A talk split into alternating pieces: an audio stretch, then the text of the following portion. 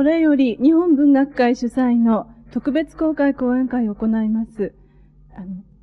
ではまずはじめに開会の挨拶を日本文学会の会長の斉藤さんにお願いいたします。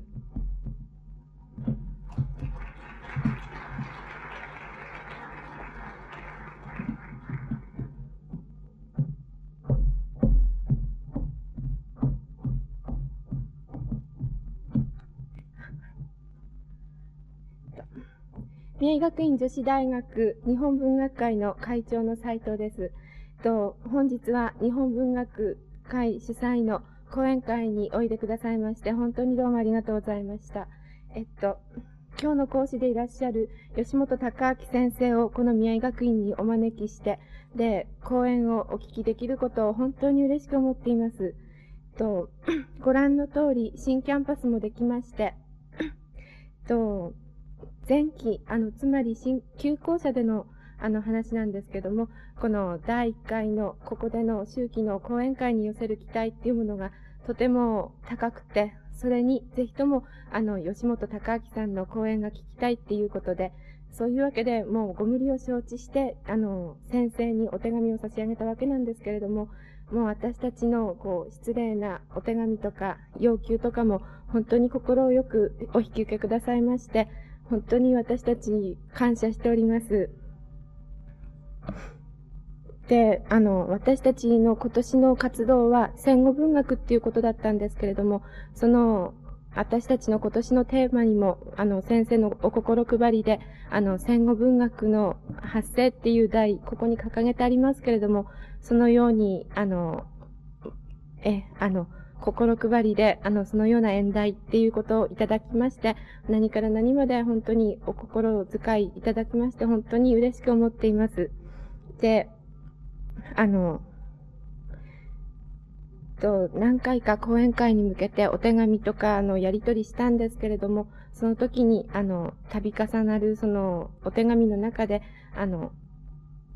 なんかとても丁寧に、あの、丁寧なお言葉遣いで、そして、あの、え、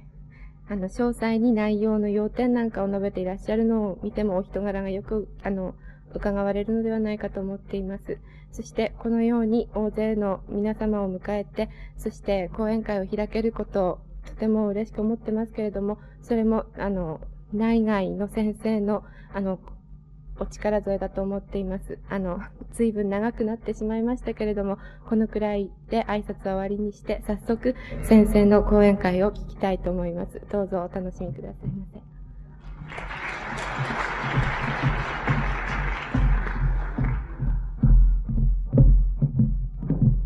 では次に、あの、吉本先生のご紹介をいただきたいと思います。あの、日本文学会の安部先生よろしくお願いいたします。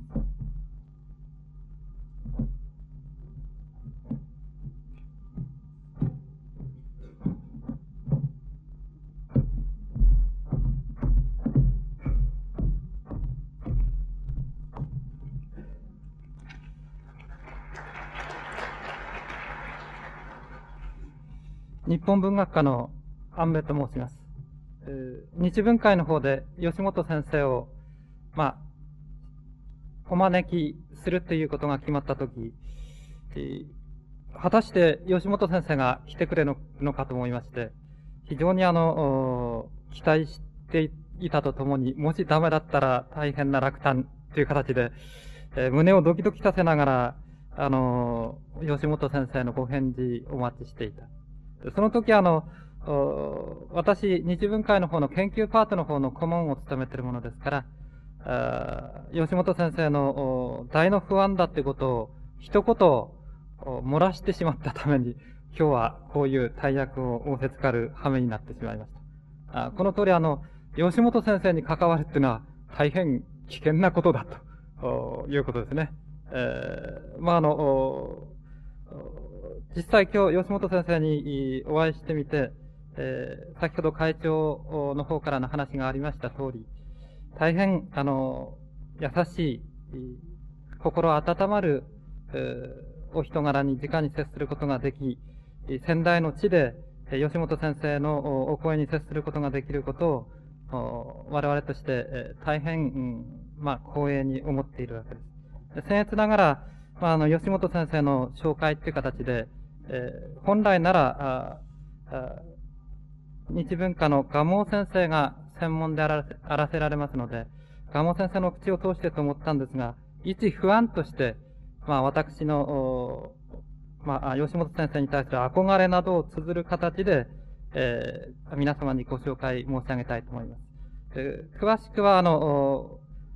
プロフィールという形ですり物が言ってるようですから、私の方では概略ですね、えー、先生の初期の方について、えー、説明して、えー、あの、紹介の任を果たしたいと思います。で、まず先生は、あ大正13年に東京の佃島の方で、まあ、お生まれになり、そこで幼少時代を過ごされた。そのことが、まあ、あの、先生の死の原型として、えー、かなり深く、その後の詩人としての活動に根ざしていると思われます。えー、でまず、あの、東北地方に引き付けまして話してみたいと思うんですが、あ先生はあ昭和あ17年、18歳ですね。まさに多感なお年だと思うんですが、その時、米沢高等工業学校、現在の山形大学工学部の方に学ばれるために東北地方においでになられた。この先生の東北地方に対する思考が非常に強いものであるということが、このことでわかるのですが、宮沢賢治の影響、その頃大変あったということでして、え、この前後に賢治のいろんな文学碑をお回りになられている。そして、えー、まあ、雪深い山形大学の工学部で学ばれ、先ほどちょっとお話したとき、先生スキーなさるのですか？と聞きましたら、軍事教練でやりましたよということで、えー、その時のお話をちょっと伺って、えー、何か身近な先生のお姿を感じたようなわけです。えー、昭和19年に、その、先生20歳で、東京工業大学の電気科学科の方にお戻りになられた。お生まれの東京の方に移られ、もうその頃早くも総本という詩集を、その、屍で出しておられる。昭和21年、僕はこの歌が非常に好きなんですが、エリアンの式都市という非常にあの、美しいですね、えー、詩集を出されて、早くももう、日本の詩人としての持ち味を十二分に出されている。えー、そしてあの、昭和22年ですね、えー、まあ、東京工業大学を終わられて、就職されて、それからはいろいろなあの、電気なんかで詳しく解説さ,、まあ、されていると思うんですが、あその、国文学の50年9月の特集号ですね、三浦さんという方が、この辺非常に美しい文章で紹介なさっているので、あとは、あの、流していきたいと思います。昭和27年28歳の時、固有児との対話うんそれから28年、えー、転移のための式等を、まあ、出版されて、鮎川信夫と知り合うことになります。この辺であの、先生の詩人としての地位は確立され、すでにあの、戦後最大の詩人としてのですね、思想詩人としての地位を築かれていくことになります。昭和31年、32歳で有名なあの、文学者の戦争責任という共同執筆の著書を出され、論談においてもその地位を確立されていきます。それで、評論家としての地位を高から詰めたものとして、高村光太郎という名著が32年に出てきます。で私があの、吉本先生のご著書に接する段階はこの後の方でして、随分遅まきの不安で申し訳ないんですが、やはりあの、世評高く、言語論の戦後の最高の金字塔だろうと言われる、言語にとって美とは何か。この段階からあの、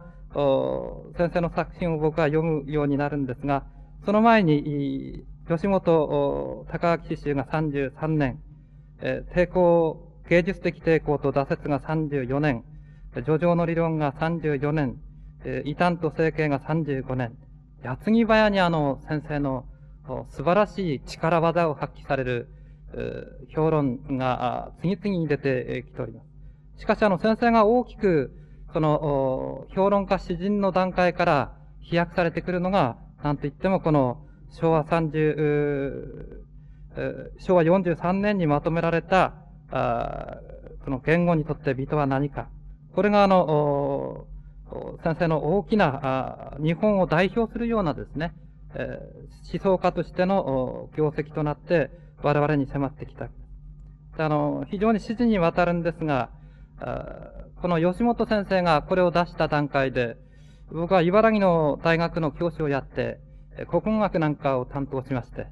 そこで時枝智樹の言学言論なんかを講じていたわけです。えー、まあその時ですね、言学言論の中にソシュールを批判するために、フランス語でソスールの文献を引いている部分があったんですが、あそのところ僕フランス語が不得意なもんですから、フランス語の助教授をやっていた金井優という人のところに行きまして、同じ大学にいたもんですから、その人のところに行って、まあ、これを学生にやってるんだけれど、この辺、あの、まずい発音で読んじゃ恥だから教えてくれと言って、まあ、話し込みに行ったところ、その、国語学言論をめぐって、えー、その、家内の方からですね、お前、吉本を知ってるか吉本先生を置いて、こういう話するのあれなんですかその時の会話で、そういう感じです。で、その頃我々は共に、まあ、あの、30そこそこの時代でして、やはりあの、世界の全的な認識っていうものに対して、非常に責任を負わなくちゃならないという、青臭いんですが、やはり当時の我々の、この思想的な、この使命感を負ってまして、その時吉本先生の、その著書の話が出て、えー、そのフランス文学の家内の方からその話が出てきて、でその後、あの、家内も、この大きく成長しまして、日本のカフカ研究者としては、あの、一応名を成して、エピステメーテナっていう雑誌にですね、カフカ論を書いたり、あるいは審美者の編集、審査員になったりして、カフカについては、かなりあの、詳しいことをやってる、まあ、今日、この一線の方に出てきた人なんですが、その当時、時枝のものをめぐって、僕と、吉本先生のその著書をですね、論じ合ったという、非常に懐かしい思い出があります。その後、僕の方は、軍記の専門なもんですから、平家物語の方に打ち込む段階で、どうしても吉本先生の中世に関する発言を読まざるを得なくなってきた。でそれであの、やはりですね、そういう中で、今、あの、平家物語で第一線を走っている山下博明という、やはり名古屋大学の先生がいるんですが、その先生が若い頃から吉本先生の著書に、ことにあの、僕も大好きなその、エリアンですね。それに傾倒しているってことを話の端々に出て、えー、共にそこで握手して、えー、その山下お前も勝ったわけですね。同じあの軍記を専攻する段階になりますと、学者ってのは理論の闘争しなくないもんですが、やはりあの基盤に吉本先生の叙情と、それから理論を、この、答えとしながら行動していたということが分かり、まあ、この山下博明の活動の中にですね、やはりあの、吉本先生に通うところがあったということが分かり、我々あの40代の日本文学を専攻するもののものの中にですね、もちろんフランス文学もそうですが、ものの中に吉本先生の占めている大きなあの影響力というものを認めざるを得ない。しかし、やはりこうしたあの皆さんに紹介する段階で、えー、客観的に吉本先生を眺めようとしたんですが、僕には不可能でして、とにかく一ファンとしてべったり吉本先生のものが出るとき、欠かさず読んできたっていう記憶で、どのような影響を受けたかは僕にもよくわからないんですが、その後ですね、えー、先生自身は43年に共同幻想論を出されます。えー、もうこれは画期的なもので、えー、46年に、心的現象論除説というものがあり、軽装処方の方から次々とですね、え、吉本高明伝習が出されております。で、僕も、その後、初期詩論とかですね、え、それから戦後詩論、それから最後の診断と至るこういう系列の中で、え、先生のものを愛読してきたんですが、ことにあの、最後の診断っていう、その著書を読んだときですね、えー、頭の中にあの、魔中書士論の仏教編だという、そういう解説もあったんですが、何かその前後、吉本先生がお母様の看護に明け暮れていた記事を読んだことがありまして、えー、と同時に吉本先生のその、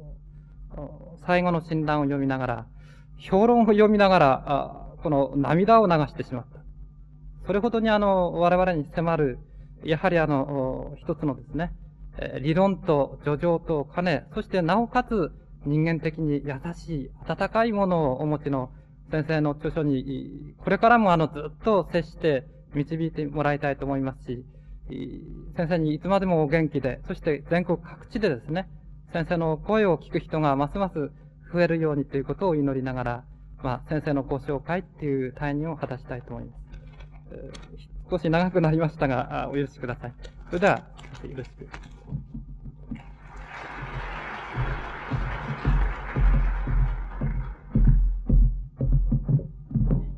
では、早速、吉本先生の講演に入らさ入らせていただきます。の題は戦後文学の発生です。では先生よろしくお願いいたします。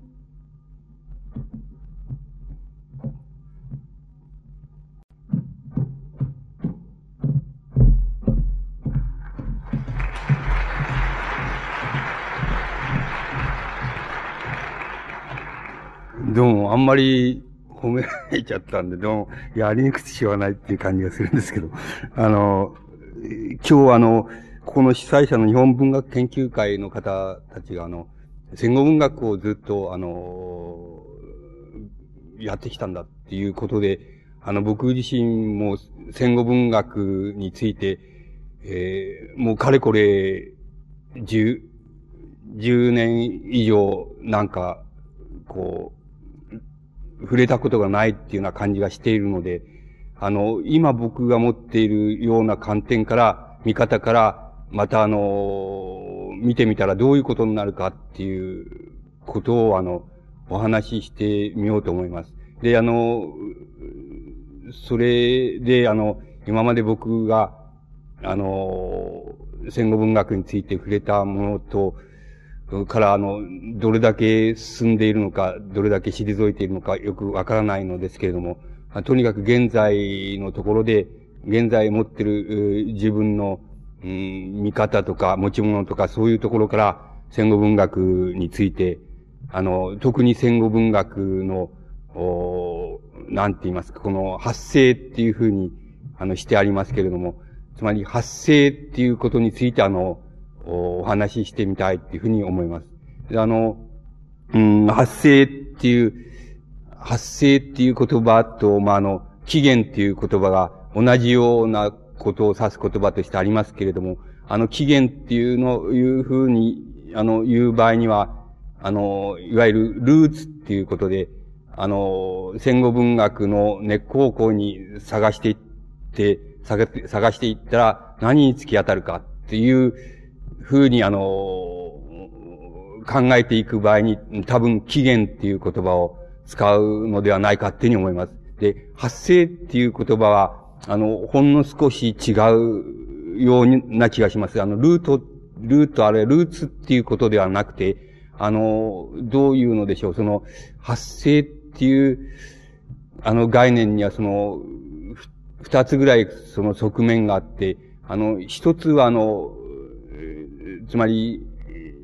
どう言いましょうか、あの、何もないところ、何もないところから、あの、湧いてきたって言いましょうか。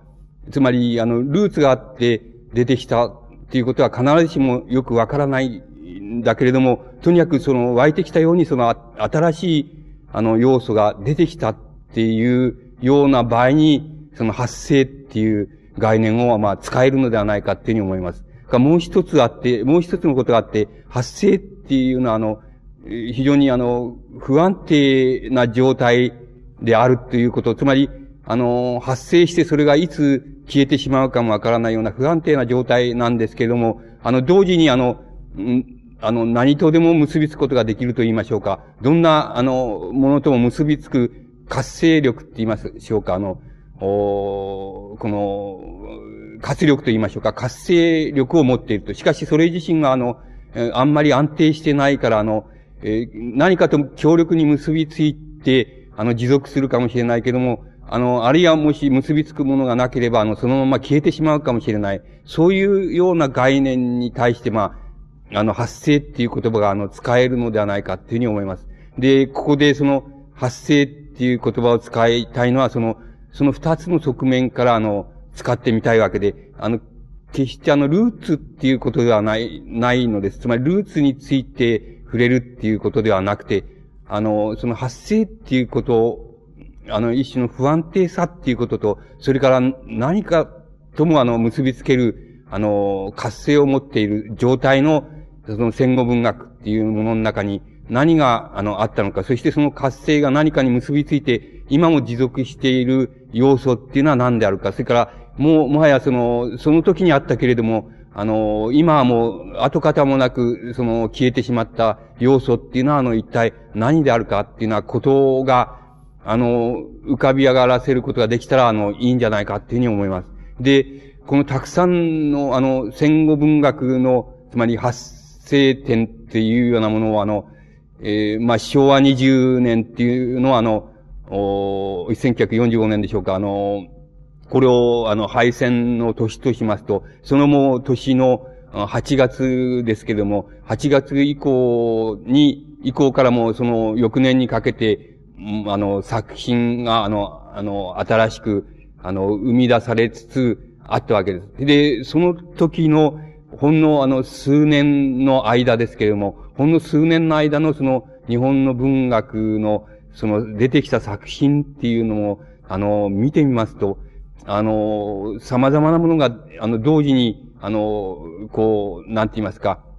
うん、敗戦を迎えて、戦争が終わって敗戦を迎えて、同時に様々な要素が、あの、出てきたっていうふうに思いますけれども、あの、その要素は、あの、大きく分けて、あの、もし、あの、取り、発生っていうことで取り上げることができるとすれば、あの、二つあると思うんです。つまり、二つのことがあると思うんです。で、あの、その二つのことを、あの、いくつかの作品で、あの、象徴させることができると思いますけれども、例えば、あの、その、一つは何かって言いますとね、あの、えー、例えばですね、あの、僕があの、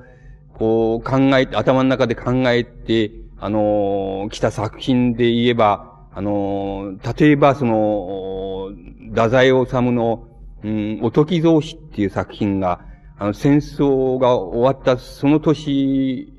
の、あの、まあ、あの、10月頃だと思うんですけど、あの、出ています。それで、おとき造詞っていう作品と、それから、あの、やはりその年か、あるいは翌年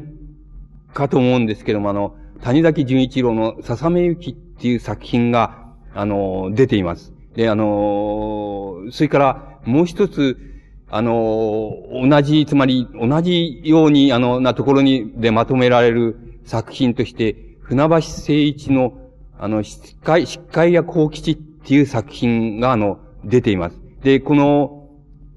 あの、前の、その、おとき造詞と、それから谷崎のささめゆきっていうのは皆さんもご承知かと思うんですけれども、ご承知だろうと思うんですけれども、あの、船橋誠一の疾海や幸吉っていう作品が、多分船橋誠一の最も優れた作品だっていうふうに思いますけれども、あまりよく読まれてないんじゃないかと思います。でもこれはあの、この三つの作品を、あの、その戦争が終わった、あの、数年間の間にこの置いてみますと、この、ある一つのその、日本のあの、文学の流れ、しかもそれが、あの、戦後においてその、あったありようっていうようなものが、あの、非常によく浮かび上がってくるというふうに思います。で、あの、太宰治のおとき造詞っていうのは、あの、どういう作品かっていうのは、皆さん、これは、ご承知の方が多いと思うんですけども、これはあの、昔ながらの日本のあの、おとき話で、つまり、小太りじいさんとか、下切りすずめとか、あの、カチカチ山とか、そういう、その、おとき造詞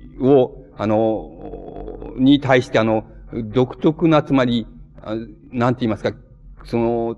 性格付与って言いますか、性格を、あの、近代的な性格ですけども、近代的な、近代的な性格っていうようなものをあの、それに与えている作品だっていうふうに思います。だから、例えば、あの、時蔵氏の中で、あの、小太りじいさんなら小太りじいさんっていう作品を取ってきますと、この小太りじいさんの小太りっていうのは、あの、太宰治の解釈では、あの、太宰治がその解釈し、それで自分なりに掘り下げている掘り下げ方によると、この小太りじいさんは、あのこの、お酒飲みで、それで、あのあの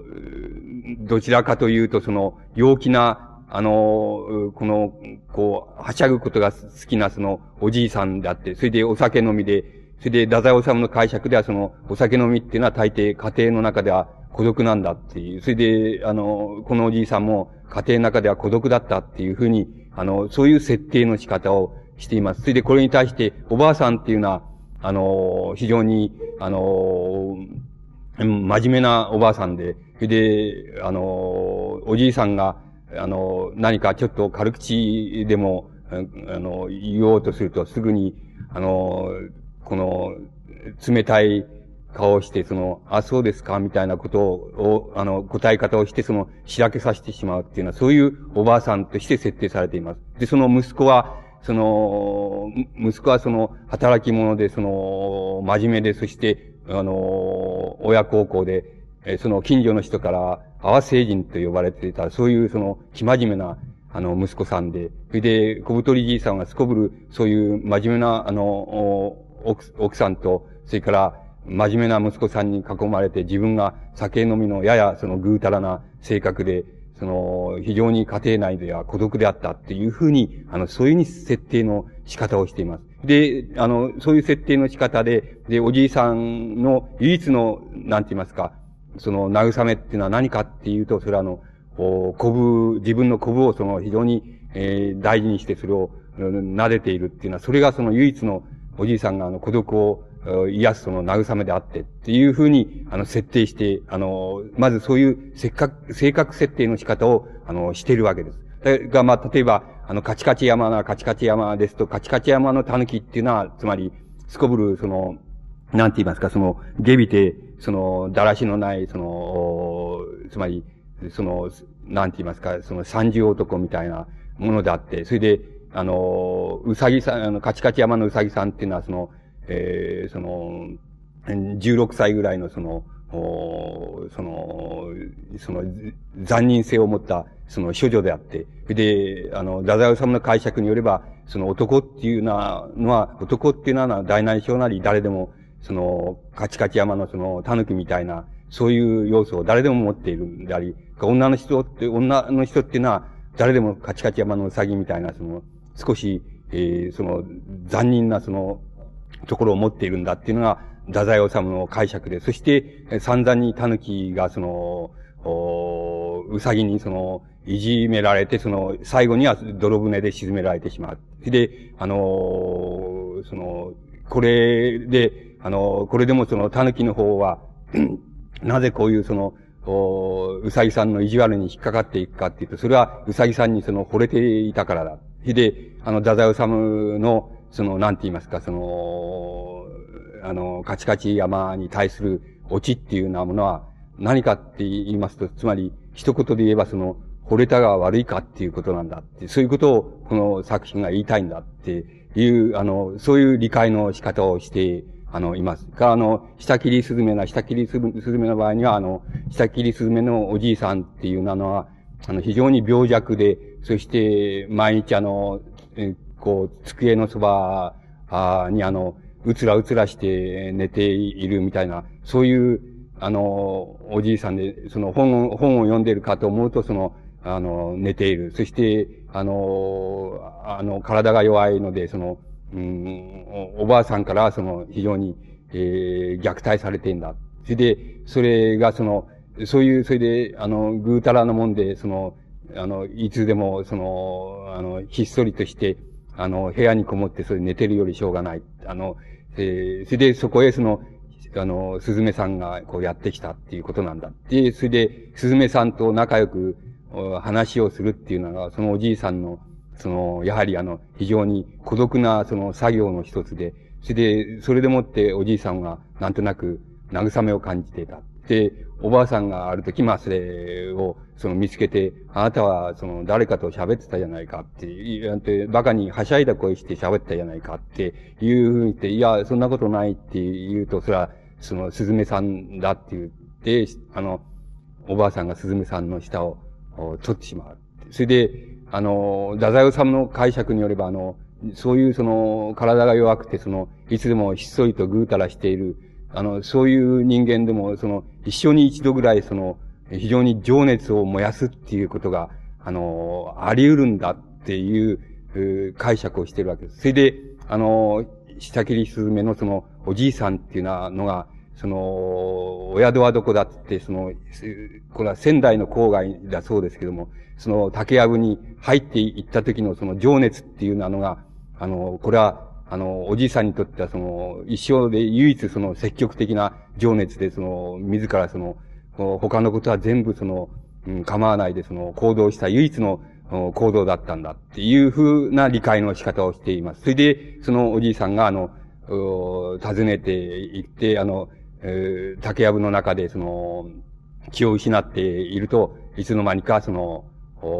スズメたちの、お住処に行っていた。それで、その、自分、あの、その、舌を抜かれたスズメさんのところに案内してくれる、その、別のスズメさんがいて、それで、その、行くと、その、その舌を抜かれた、あの、スズメさんは寝て、寝ていた。それで、あの、そこおじいさんが、その、い、行くと、その、スズメさんが、その、スズメはその赤い顔して、あの、寝ていた。で、あの、おじいさんがそこで、その、うん、旗の人は、その、焼きもき、旗のスズメが焼きもきするんだけども、別段、その、どうしたとか、あの、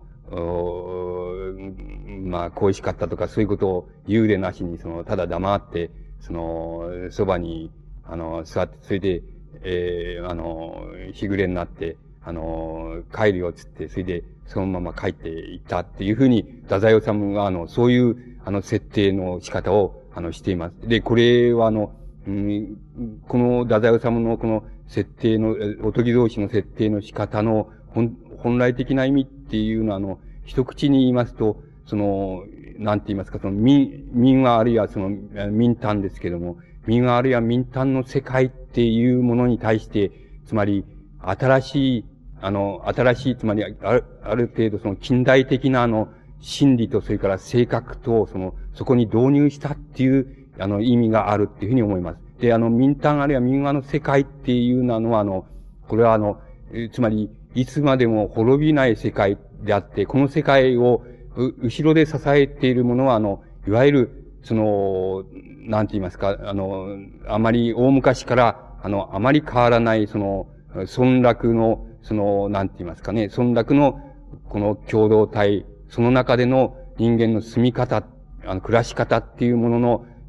こう、変わらなさっていうようなものが、あの、民、民話の世界、あるいは民間の世界を支えているわけです。それで、ここでは、あの、もう、あの、語り継がれるっていうことが物語の本質であって、で、この語り継がれ方で、あの、時代は変わってしまい、また、人は変わってしまうのですけれども、しかし、あの、繰り返し繰り返し語り継がれて、それで、あの、作品、物語としては、あの、死ぬことがない。この、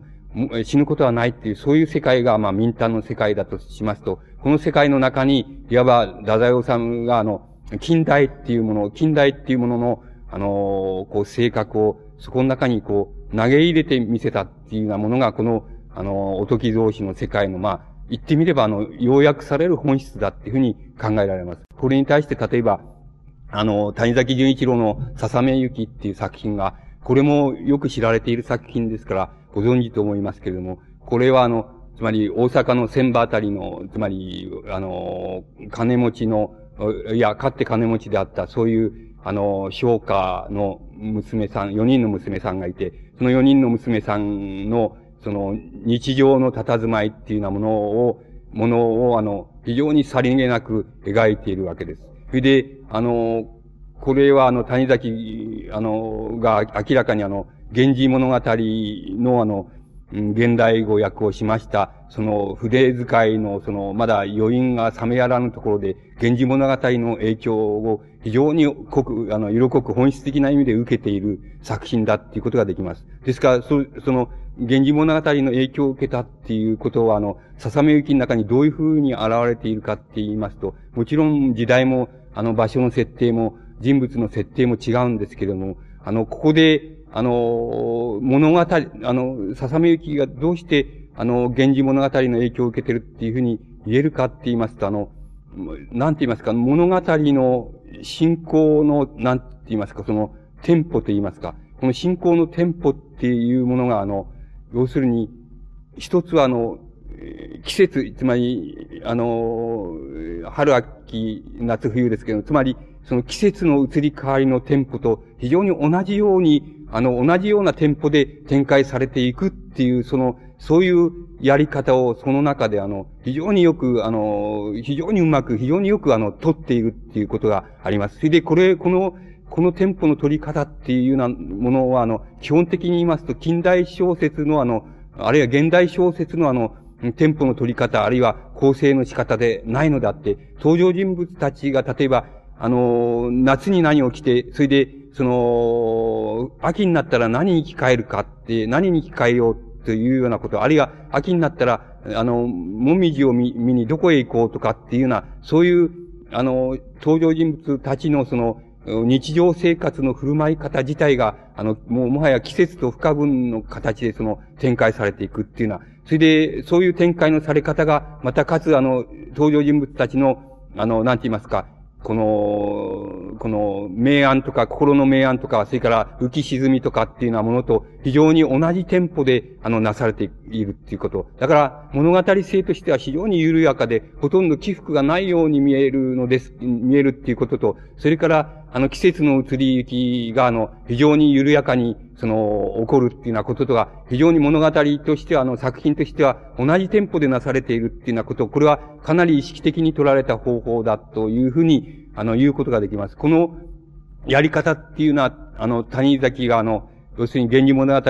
語を、あの、理解す、あの、口語訳する、あるいは現代語訳する、その、した過程でその受けた、あの、強い影響っていうようなものが、ここに被さっているっていうふうに理解することができます。それからもう一つ言えることは、あの、登場人物たちに、いわゆる、あの、性格劇って言いますか、性格劇っていうようなものが、あるいは心理劇と言ってもいいんですけども、そういうものはないわけなんです。つまり、あの、登場人物たちは、あの、無葛藤です。つまり、葛藤することはないのです。つまり、心の葛藤することはほとんどないのです。つまり、あの、近代的な性格だったらば、あの、ここで、あの、葛藤させるっていうことは、あれ、心の葛藤っていうことが物語の重要な要素でなるに違いないっていうようなところでも、あの、なおかつ、あの、そこは、あの、葛藤っていうのは、近代的な意味での葛藤っていうようなものを登場人物たちはほとんどしないのです。で、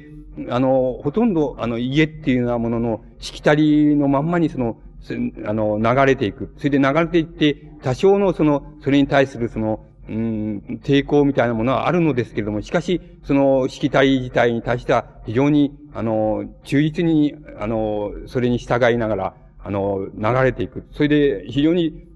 そういう意味で、その登場人物たちは、調和的な性格を持たされている、あるいは持っているっていうようなことが、あの、言えます。だから、あの、例えば登場人物の、あの、その、二人目、二人目、兄弟の二人目の姉が、あの、こう、流産してしまうようなところがあるんですけれども、その流産してしまうようなとき、しまったときに、その、女主人公が感じるその、お感じ方っていうようなものが、例えば流産してしまって、それで、あの、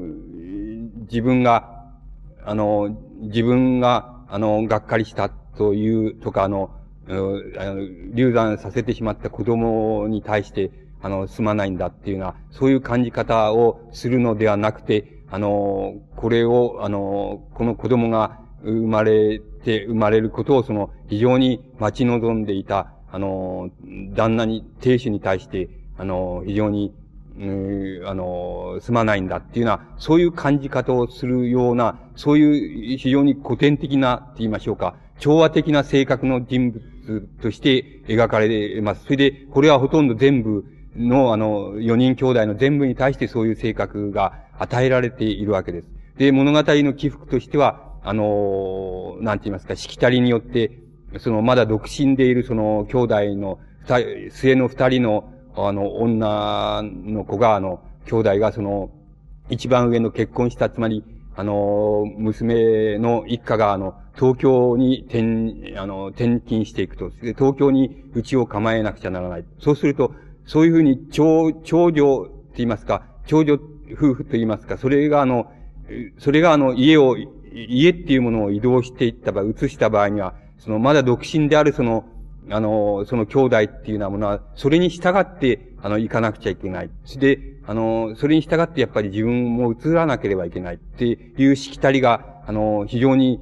その、完全に守られている。で、そのしきたりの中で、あの、こう、なんか、あの、浮き、あの、こう、心の起伏が起こってしまう。だから、長男、あ長女夫婦が、あの、東京へ、例えば、あの、転勤のために家を移してしまうっていうことのために、あの、4人のその兄弟姉妹が、あの、それぞれも運命を変えるように、あの、生活を、の仕方を変えていっちゃうっていうことしか、あの、物語としてはその中に展開されていないんですけども、それが非常に、あの、ゆっくりした、あの、なだらかなゆっくりしたテンポでその展開されるっていう、そのされ方が、あの、非常に、日本の、つまり古典物語的な、あの、展開のされ方を、あの、そこでしていることがわかります。で、あの、このような、つまり物語の展開のされ方っていうようなものは、あの、つまりおとき造詞の世界とは、あの、少し多少の、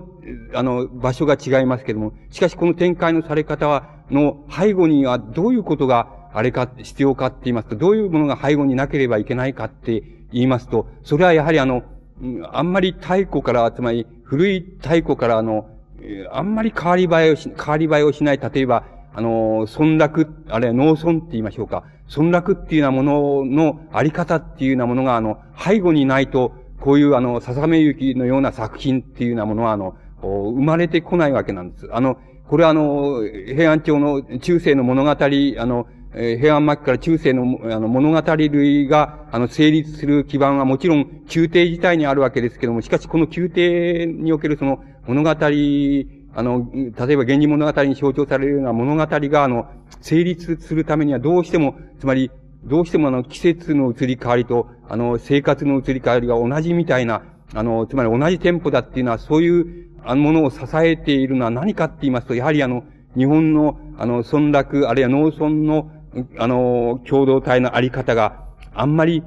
太古から、つまり古い時代からあんまり変わり映えをしない、しないし、そこでの感性も変わり映えをしないというような、そういう感性があの直接的じゃないけれども、間接的に背後になければ、こういう物語のあの、展開の仕方が成立しないっていうことが言えるわけです。つまり、その意味では、あの、おとき同士の世界と少しも違わないっていうふうに言うことができます。つまり、基盤はそれを成り、立たせている基盤っていうようなものは、あの、違わないんだっていうふうなことが、あの、言えると思います。そうしますと、この、おとぎそう、あの、これ、船橋誠一の疾患や幸吉っていうのは、あの、作品は、これはあの、古くからの染め物屋さんですけれども、染め物屋さんのその、おメーカーにその、デッチ奉公しているその幸吉っていう、あの、デッチが、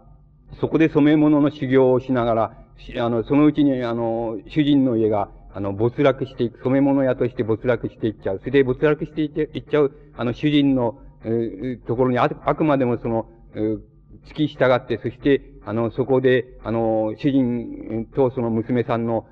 世話、生活の世話を一切、その、背負いながら、そして自分もあの、疾患や、つまり染め物に関する、あの、商売ですけども、疾患屋として、あの、こう、修行していって、それで、一一人前の、えあの、疾患屋さんになっていくっていう、そういう話なんですけども、その話も、あの、合わせて言えることは、つまり、このような作品というようなものは、あの、ちょうど日本の村落の中での、あるいは農村の中での、その、人々の生活のあり方っていうようなものが、例えば、あの、大、大きな戦乱が、この頭の上をこう通り過ぎていっても、その通り過ぎていく戦乱っていうようなものに、直接、なんて言いますか、直接動かされる要素は非常に少なくて、昔ながらのしきたりと昔ながらの、こう、感じ方と、それから昔ながらの、あの、助け合いの感じと、そういう、あの、あるいは昔ながらのテンポで、あの、そういう、どんな大戦争が、あの、頭上を通り過ぎていっても、それほどの影響を受けないで、昔ながらのテンポを持って働い、あの、働き、そして、その、暮らしていく、日常の暮らしを暮らしていき、その暮らし自体は、あの、季節の移り変わりに、あの、非常に大きな、あの、依存度を持っている。つまり、季節の移り変わりと同じようなテンポで移り変わっていく。その生活を何千年代この続けてきた、その日本の農村みたいなものを、あの、もののあり方っていうようなものが、この作品、これらの作品を共通に支えている、非常にあの、日本にしかない、日本にしかないっていうことは本当はないんです。つまり、これは東洋アジア的な社会っていうのはものは、皆大内小なりそうなんですけれども、つまり、あの、大戦乱が起こっても、あの、大きな、例えば、あの、政治権力とか、あの、そういうものの交代があっても、それはいつでも頭頭の上の方を通っていってしまって、村落自体の、農村自体の、あるいは村落自体の生活の仕方っていうようなものは、そんなに変わらないんだっていうのは、そういう、あの、生活の仕方っていうようなものを基盤にして、こういう作品が、あの、あるっていうことが言えると思います。そして文字通り、あの、この作品は、あの、多分、太宰治の場合も、それから谷崎潤一郎の場合も、それからあの、えー、船橋誠一の疾海や幸吉の場合にも、あの、戦争、時に、あの、戦争の末期の、非常に戦争の激しい時期にこれは、あの、大部分が書かれているわけです。そして、あの、戦争が終わった時に、それがあの、ほっとそういう形で投げ出されているわけです。そうすると、この作品があの、一見しますと、戦争と何の関係もないように見えるわけです。それから、あの、の、もっと言いますと、その、日本の農村のあり方とか、あの、村落のあり方っていうようなものとは何の関係もないように一見すると見えるわけです。しかし、本質的な意味では、あの、関係のないということで、非常に大きな関係とあの特徴を持っているっていうことが言えます。つまり、あのこの、つまり、この日本のそういう村落のあり方っていうようなものは、あの、あり方の感じ方っていうようなものは、あの、なんて言いますか、その、あんまりその、あの、こう、なんて言いますか、この、こう、戦争とか、戦争が終わったとか、戦争が激しくなったとかっていうことと関わりなく、あの、その続いていく、そういう要素があるわけですけども、そういう要素が、まさにこういう作品の物語の中、物語性の中に非常に多く込められているというような意味では、非常に、あの、もう戦後そのものの一つの象徴だっていうことが、あの、を言うことができると思うんです。で、僕はあの、えっ、ー、と、十、もう十何年ぐらい前と思いますけども、あの、サルトルが日本にやってきたときに、あの、サルトルとあの、加藤修一が、あの、テレビで対談をしていましてね、その時に、あの、さ、加藤修一が日本の、あの、文、文学作品の中で、どれに関心したか、どの作品に関心したかっていうふうに言ったら、あの、サルトルが、自分は笹目行きに、谷崎の笹目行きに、あの、非常に感動したっていうふうに言ってるわけです。それで、あの、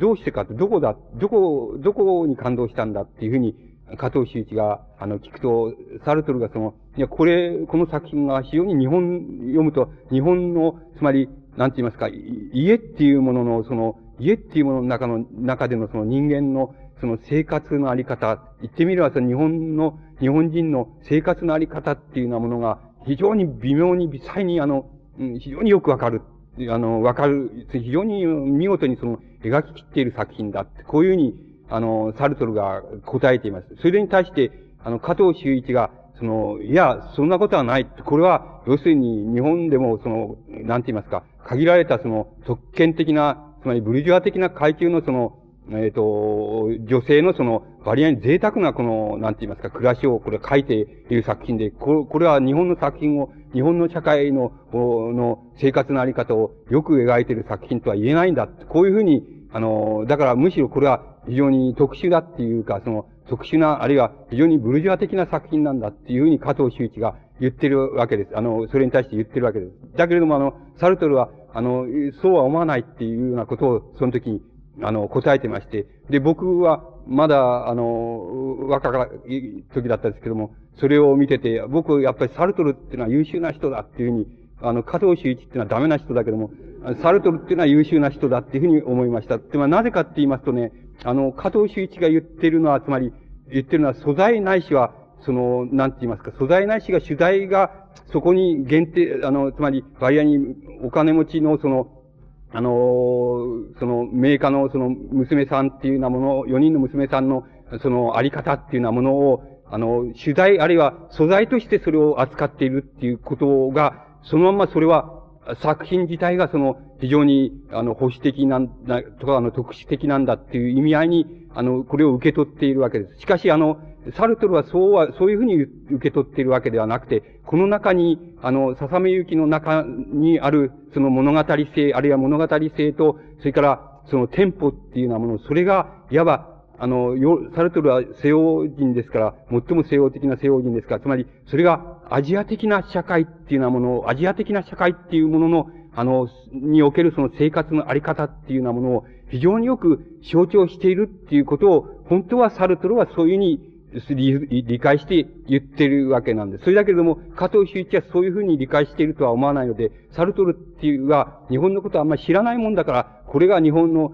全てだみたいな、あるいは日本の社会、社会での生活のあり方の典型だっていうふうに思ってんだっていうふうに、加藤修一はそう思って、その盛んにサルトルを啓蒙しようっていうことで、そういうふうに言ってるんですけども、僕は聞いててそうは思わなかったので、あの、サルトルの方が本質的にこの、この人が文学っていうのは分かってる人だなっていうふうに、あの、僕はあの、そういうふうに理解しました。そして、その理解の仕方っていうのは多分、僕はその物語性の、その一種の、なんて言いますか、あの、テンポと言いますか、テンポのあり方っていうようなもの、そのあり方っていうようなものが、あの、本質的な意味では、あの、日本の、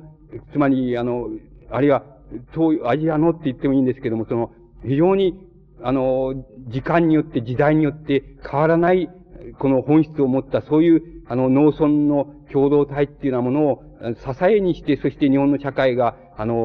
こう、成り立ってきた。そしてその社会で、の上層で様々なその起伏があり、その政治的な交代があり、あるいは戦乱があり、っていう戦争があり、そして都会では人々が死にとかっていうような、あの、いうようなことがあっても、あの、農村、あるいは村落自体の生活のあり方っていうのは、一向に変わらないで、季節と一緒に移り行き、季節と一緒に、あの、あの、こう、着物やなんかも変え、そして、その、種をまく、巻き、あるいは刈り取るっていうようなことをやってる、そのことは、この、そのことのあり、そのあり方っていうようなものは、あの、西洋の社会での農村とはまるで違いますから、この、この特質を多分、あの、サルトルっていうようなもの、サルトルは、あの、笹目行きの中から非常に典型的に、この掴んでいたっていうふうに、僕にはそう思いました。だから、あの、この作品が、あの、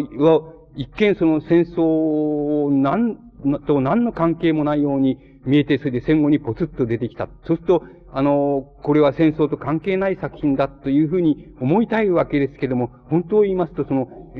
見かけ以上関係ないっていうことの背後に、あの、いうことを通じて非常に戦争と関係のある作品であり、また戦争を果てた後の戦後っていうもののあり方と非常に大きな関係のある作品だっていうふうに、あの、言うことができると思います。で、多分この、この種の、あの、言い方ができる作品っていうようなものは、今言いました、例えば、太宰治のおとぎ造詞とか、谷崎潤一郎の笹目行きとか、あるいは船橋誠一の、あの、ま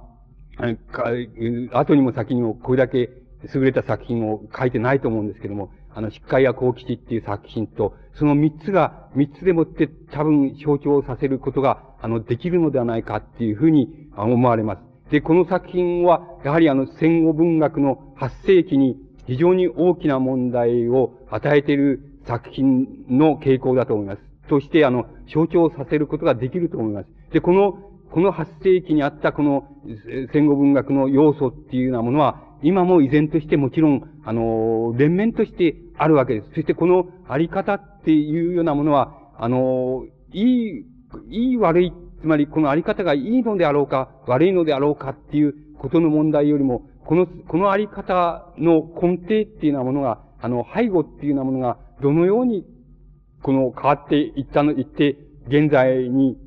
至っているのだろうか。そしてそれはあの、やはり、あの、この同じ、あの、本質を持った物語も、現在、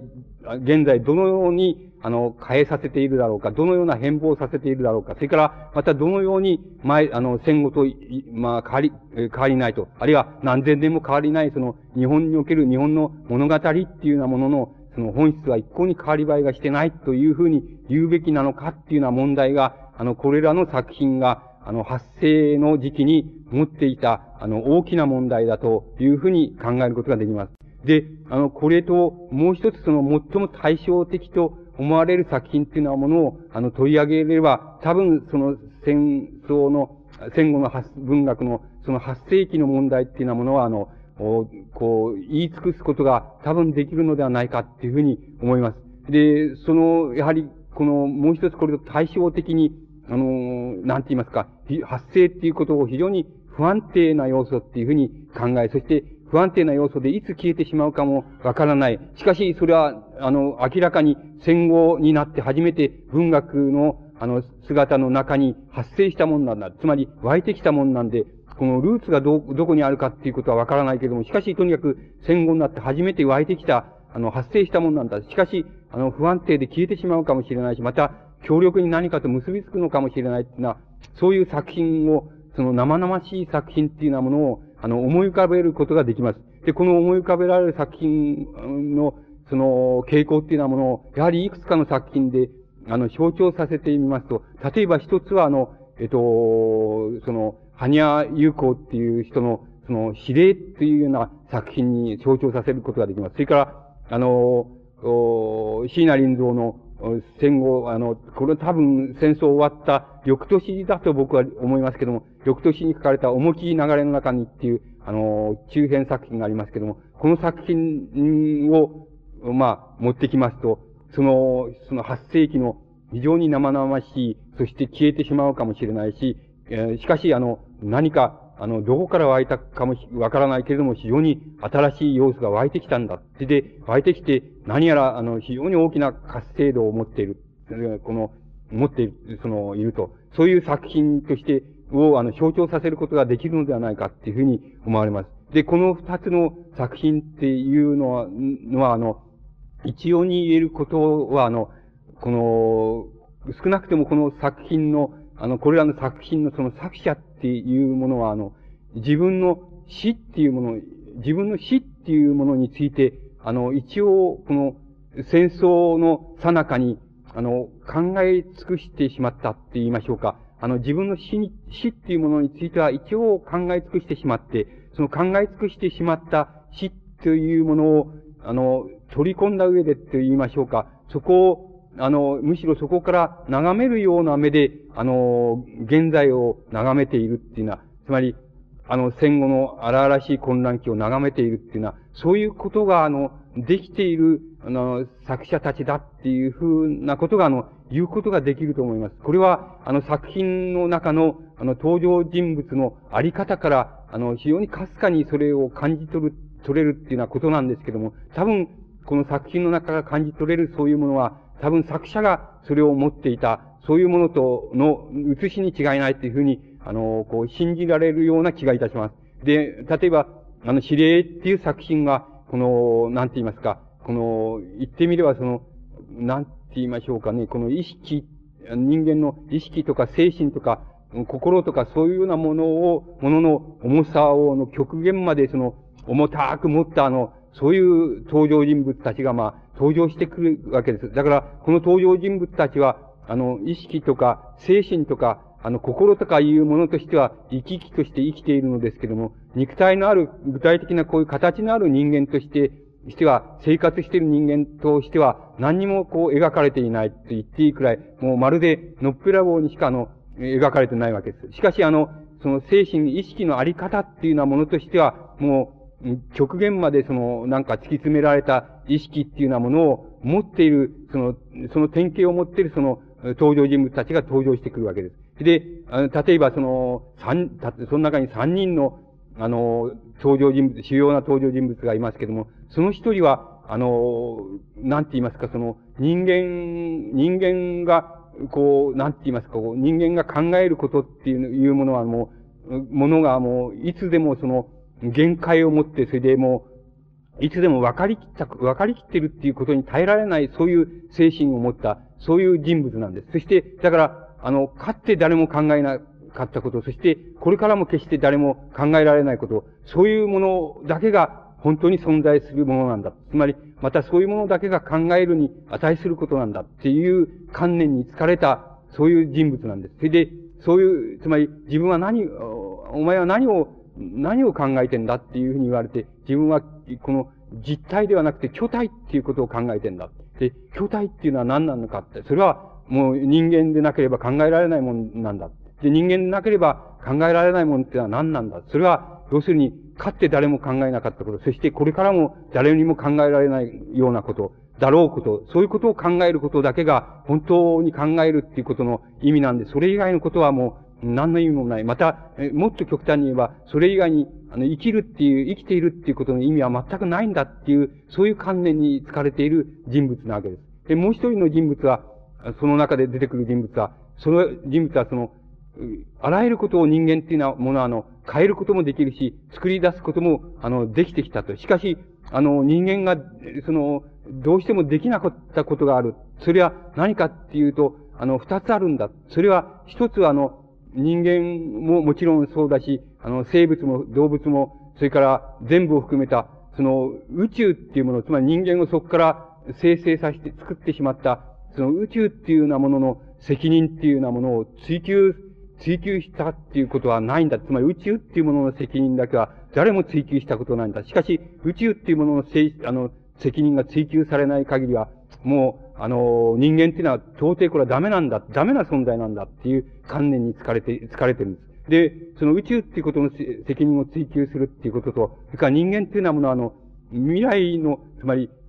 その死滅したところの、ところから、あの、現在を眺める目っていうようなものを持っていなければダメなんだ。それでそれを持っていない限りはもう人間っていうのは救いようがないんだっていう観念に疲れているわけです。で、その、あの、二つの観念に疲れていて、その二つの観念以外のものは全く人間には不要なんだ。つまり、あの、また人間が生きている意味も、それをこう、それを極めること、あるいはそれを考えること以外に何もないんだっていう観念に疲れている人物なわけです。が、もう一つの、もう一人の人物は、その、とにかく、あの、現在っていうものは、現在っていうものはどういう時代かって言ったら、それは、あの、戦争と、もう戦争と革命の時代なんだ。で、その戦争であったって革命であったって、どちらでもそうだけれども、そこで、あの、かつては人間が、あの、羞恥心のあまりその、人間が人間を殺すっていうようなことは、羞恥心のあまり誰でも、誰もそれを許しがたいことっていうふうに考えてきたけれども、この現在の世紀っていうようなものは、戦争の名を借り、またあの、革命の名を借りて、その人間を人殺しをすることっていうのは平気になってきちゃってる。それで、どんな思想もみんなこれを容認してしまう、容認するようになっちゃってしまってる。で、だから、もう、こう、こういう時代になってるっていうことを、もう、あの、前提としないその考え方っていうのは全部ダメなんだ。それだから、自分はもう、もう、その、その、人殺しの時代、殺人の時代っていうようなことを自分は福音として解いて歩くんだって。それはもう、革命の形とか戦争の形っていうふうになるけれども、そういうのを解いて歩くんだっていう、そういう、あの、人物が登場します。で、この、これらの登場人物たちは、いずれもあの、青年なわけですけれども、青年なわけですけれども、つまり青年から壮年にかけての登場人物なわけですけれども、いずれも言ってみれば極端なある考え方の極端化されたものを、いわば、あの、せ、こう、背中に背負ったような登場人物なわけです。で、この登場人物たちは、あの、少しも肉体的な、あるいは生活的な匂いをさせないわけですけれども、ただ精神の匂い、それから精神が精神とぶつかるときの極端なぶつかり方の時のドラマといいますか、そういうようなものを、あの、だけが、いわば、あの、ふんだんにその展開されている、そういう作品であるわけです。で、この作品を見ますと、人間、あの、言ってみれば、この作品に描かれた人物たちが、いわば、あの、題名と同じように、死霊なわけで、死んだ霊なわけで、つまり少しも生きていないで、意識だけで、あるいは精神だけで生きているような存在なんですけども、それだけじゃなくて、これを描いている作者たちが、ある一つの極限の、その死の体験というようなものを体験してきた、あの、体験して、それを自分の中に、自分の考えの中に取り込んでいる作者だっていうようなことを、あの、非常にあの、リアルに感じることができる作品だと思います。それから、椎名林蔵の重き流れの中にっていう作品も、そんなに、あの、長編な作品じゃないわけですけども、それから別段、あの、それほどの、なんて言いますか、その、おその、構成の展開があるわけじゃないんですけれども、あの、この作品の作者もまたあの、死の観念っていうようなものを、どっかでも捕まえ、初めから捕まえちゃって、そして、あの、性っていうようなもののあり方っていうようなものを、あの、掴んでいるに違いないってことを信じざるを得ないような、そういう作品だということができます。で、思い切り流れの中にっていうのは、例えば、あの、僕という、あの、人物が非常にあばら屋の、その、あばら屋で曲がりをしているわけです。で、その破けた障子の向こう側には、家主の老人が、その、チューブで寝ているわけです。そして、その、そばに、家主の息子が、あの、えー、なんて言いますか、その、うん、もう学生、学生服を着たままで、機械なんか一度もしたことないってな感じで、それで、あの、いつでもね、その、布団にくるまって寝ている。それで、その、その寝ている息子は、その夜になると、その、非常に、あの、大きな声でうなされたり、うめき声を発したりする。そうすると、そのうめき声が極まっていくと、その障子の破れから見え、見ていると、その、家主の中部で、病気で寝ているその家主の親父さんがその起き上がってきて、そのよろよろしながら息子のそばへ行って、その揺り起こして、で、揺り起こして、それで、あのこう、平手打ちを食わして、それで、ところが、その平手打ちの、を食わしてる、その、それで目を覚まさせようと思って平手打ちを食わしてる。そういう光景が、まあ、毎晩のように、その展開される。そしてそれを、あの、隣の部屋、カリビアの破れた障子から見ると、いつでもそれが見えるんだっていう、それだけのことなんですけども。それで、しかし、その、うん、その、主人、その主人公が感じるわけですけども、しかしこれを見ていって、親父さんが、あの、よろよろとその、中部の体をその、起き上がってって、うなされている息子を、えー、叩き起こして、その、え、布団をひっぺがして、それで、あのー、平手打ちを食わしてる、それを見、その平手打ちっていうようなものは、いかにも弱々し、あの、弱々しくて、で、この弱々しい平手打ちを毎晩のようにその、聞いていると、その、自分は何かに、何か、何かわからないけど、何かどこかにある、その何かに対して、その、ものすごく怒りを感じてくるんだっていうふうに、あの、主人公は感じるわけです。で、この、で、あの、その主人公は、その時にその、なんて言いますか、つまり、その、何もその、息子の、あの、うなされてる息子をその叩き起こして、その平手打ちを食わしてるその平手打ちの音が弱々しくた、弱々しいっていうのは当然であって、またこの平手打ちの音が、あの、なんて言いますか、その全世界を震撼させるようなそういう音であってくれっていうふうに自分は、あの、自分、僕、主人公は思うわけじゃないんだけども、しかし、この弱々しい、あの、音を聞いていると、あの、自分は何か、非常に、あの、何か非常にこういう生活のあり方とは遠いところに何かあの、何か怒りみたいなものを、何かを感じるんだっていうふうに、あの、感じるわけ、あの、言うわけです。それで、あの、その自分の借りている部屋、部屋に、今度は近所の、あの、娘さんが、その、自分の、なんて言いますか、お金を取って、その自分の、あの、男を、あの、こう、馴染みの男をその、その部屋に連れて行くっていうふうになるわけですけども、その、よく見ていると、またあの、その、かり、それをよく、破れの穴から見ていると、その、その娘さんが、あの、その、やってきたその男に、その、がお酒を飲むときに、お酒の中に一滴ずついつでもその、あの、メチルアルコールを一滴ずつ入れているっていうんですね。で、あの、メメチルアルコールを一滴ずつ、この、入れていって、一滴ずつ、そのメチルアルコールを入れることで、何を娘さんがしたいのかっていうようなことは、わからないと。しかし、あの、娘さんがその、一滴ずつ、あの、やってくる男に、その、一滴ずつメチルアルコールを入れることで、何かをしたいんだ。で、何かを、何かをしたい。そのことは、その、非常にその、なんか日常的なことでない、何かと繋がりがあるんだ。繋がりがあるに違いないんだ。で、その、それが何かっていうことはわからないけれども、その行為の中に、その何か、その日常の何かとは違うものがあるに違いないんだ。で、その、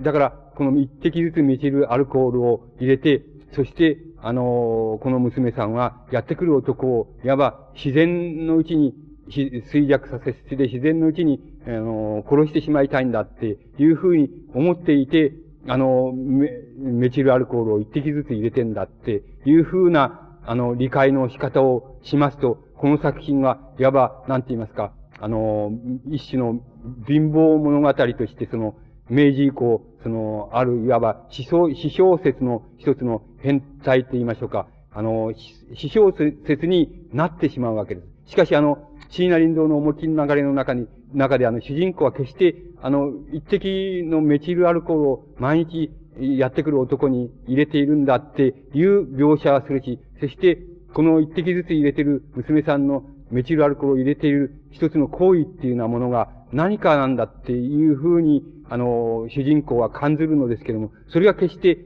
あの、主人、あの、主人公は決してその、これが娘、娘さんがその、男を婚姻して徐々にいわば衰弱させて徐々に殺したいんだっていうふうに、あの、主人公は決して感じないんです。それで、主人公がそれを感じないっていうだけじゃなくて、そういう感受性って言いますか、そういう感受性を持っていないっていうだけじゃなくて、その娘さんも多分そういう感受性を、つまり男をこういうふうにして、あの、徐々に殺してしまうんだっていうふうに思っているわけではなくて、そういう感受性を持ってないんだけれども、しかし、一滴ずつ男が飲む酒の中にそれを入れていくっていうようなことをやってるっていうふうに描かれているんです。で、登場人物たちは、いずれもその、中部の、で寝ているその大家さんのおじいさんもそうですけれども、決してあの、行為、あの、その、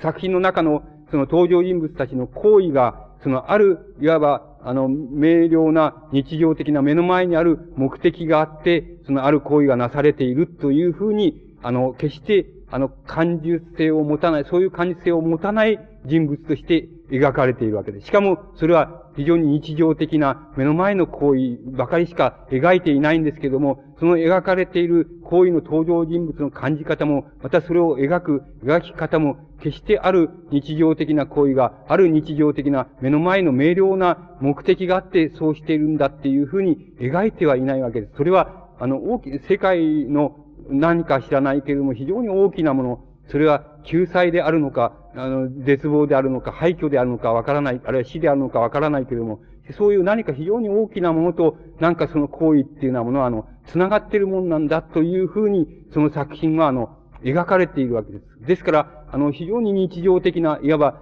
ありふれた小説に、の場面と一向違わない、その場面が描かれているにもかかわらず、その作品から、あの、読む人を感じさせるものは、決して、あの、日常的な、詩小説的な、あの、生活のあり方を感じるのではなくて、その生活の、個々の生活のあり方っていうようなもの、あるいは動き方っていうようなものが、非常に大きな何か、あの、言ってみればその、刑事上的なと言いましょうか、非常に大きな世界のなんかと、あの、あるいは世界についての考え方っていうようなものと繋がっているっていうふうに、あの、読者に感受させるというふうに、その作品が描かれているわけです。で、この作品を、の描かれ方を見ますと、ここにやっぱり、あの、戦争というふうに必ずしもその、限定しなくてもいいわけですけれども、これらの、あの、登場人物たちもそうですけれども、作者たちが、なんて言いますか、その、あの、死っていうものの体験っていうようなものを、あの、くぐっていって、その体験の中で死についての考え方っていうようなものを非常に純化していって、そしてそういう純化した死っていうようなものを、あの人間の死っていうようなもの、あるいは人間の終末っていうようなものを取り込んだ上で、そしてこの作品を書いているっていうことをどうしても感じざるを得ないように、その作品はあの描かれているっていうふうに言うことができます。それで、この描かれ方っていうようなものは、んこれはあの、どう考えてもこれは、あの、西洋の文学には決してないわけではないですけれども、しかし日本の文、近代文学の中では、あの、戦後に初めて、この発生したもの、文字通り湧き出したって言いましょうか、あの、湧いて出たものであって、この、このルートは何かって、ルーツは何なのかって言っても、あの、目に見えたルーツを多分見つけることはできないんじゃないかっていうふうに思われます。ただ、確かにしかしそれにもかかわらずこれは湧いてきてしてしまった。つまり、あの、発生してきてしまったものなんだっていうことは、あの、言うことができると思います。そして、発生した限りにおいて、これは、あの、非常に不安定なものであり、また、あの、強力な、あの、こう、衝撃力を持っているのですけども、これはどこまで続くのか、どこまでこれが持続できて、これは日本の文学の、あの、戦後の作品の、文学作品のその、なんて言いますか、一種の、あの、伝統となり得るのかどうかっていうことについては全くわからない。そういうまた、あの、不安定な性格もまた、同時に持っていたっていうふうに、あの、言うことができると思います。で、この、この要素は全く、どう考えても、これは、あの、いわば過去と切断されたところで、あの、戦後文学が、あの、固有に発生させた、ある一つの作品のその傾向って言いますか、あの、傾向だっていうふうに見るほかはないのではないかっていうふうに思われます。で、あの、これと全く同じことになりますけれども、しかし、あの、質として違う作、もう一つのことを考えなくちゃいけないっていうふうに思われます。それで、それは、あの、どういう作品で、あの、象徴できるかって言いますと、これも、あの、その、数少なく挙げてみますと、その、一つは例えばその、梅崎春夫っていう人の、あの、桜島というような作品で、それを象徴させることができると思います。で、あの、もう一つそれを象徴させることとすれば、あの、これは、あの、大岡昌平の、例えば、不良記っていうような作品で象徴させることができます。あの、この二つの作品がやはり、あの、戦争が終わって、終わった、多分翌年と思います。翌年か、もしかすると翌々年にかけてですけども、あの、その時ぐらいの、つまり数年の間に生み出されている、あの、二つともそういう作品です。で、二つとも、あの、主題として取られているのも、ものは、あの、戦争の体験、直に戦争そのものの体験だっていうふうに、あの、言うことができます。で、あの、桜島という作品は、あの、この主人公が、あの、鹿児島県の桜島のその、いわば通信、えー、通信部隊で、あの、終戦、戦争の終結を迎えるっていうのは、そういう作品なわけです。それでそこへ、あの、主人公が、あの、勤務して、あの、勤務って、へ、あの、可視官なんですけども、可視官として、あの、勤務して、あの、行って、してもはや、あの、前方には、あの、死しかの残されていないし、で、その、多分、その、アメリカ軍がその、本土に上陸してくるとすれば、あの、必ず真っ先に、ここのところは、いわばその全焼の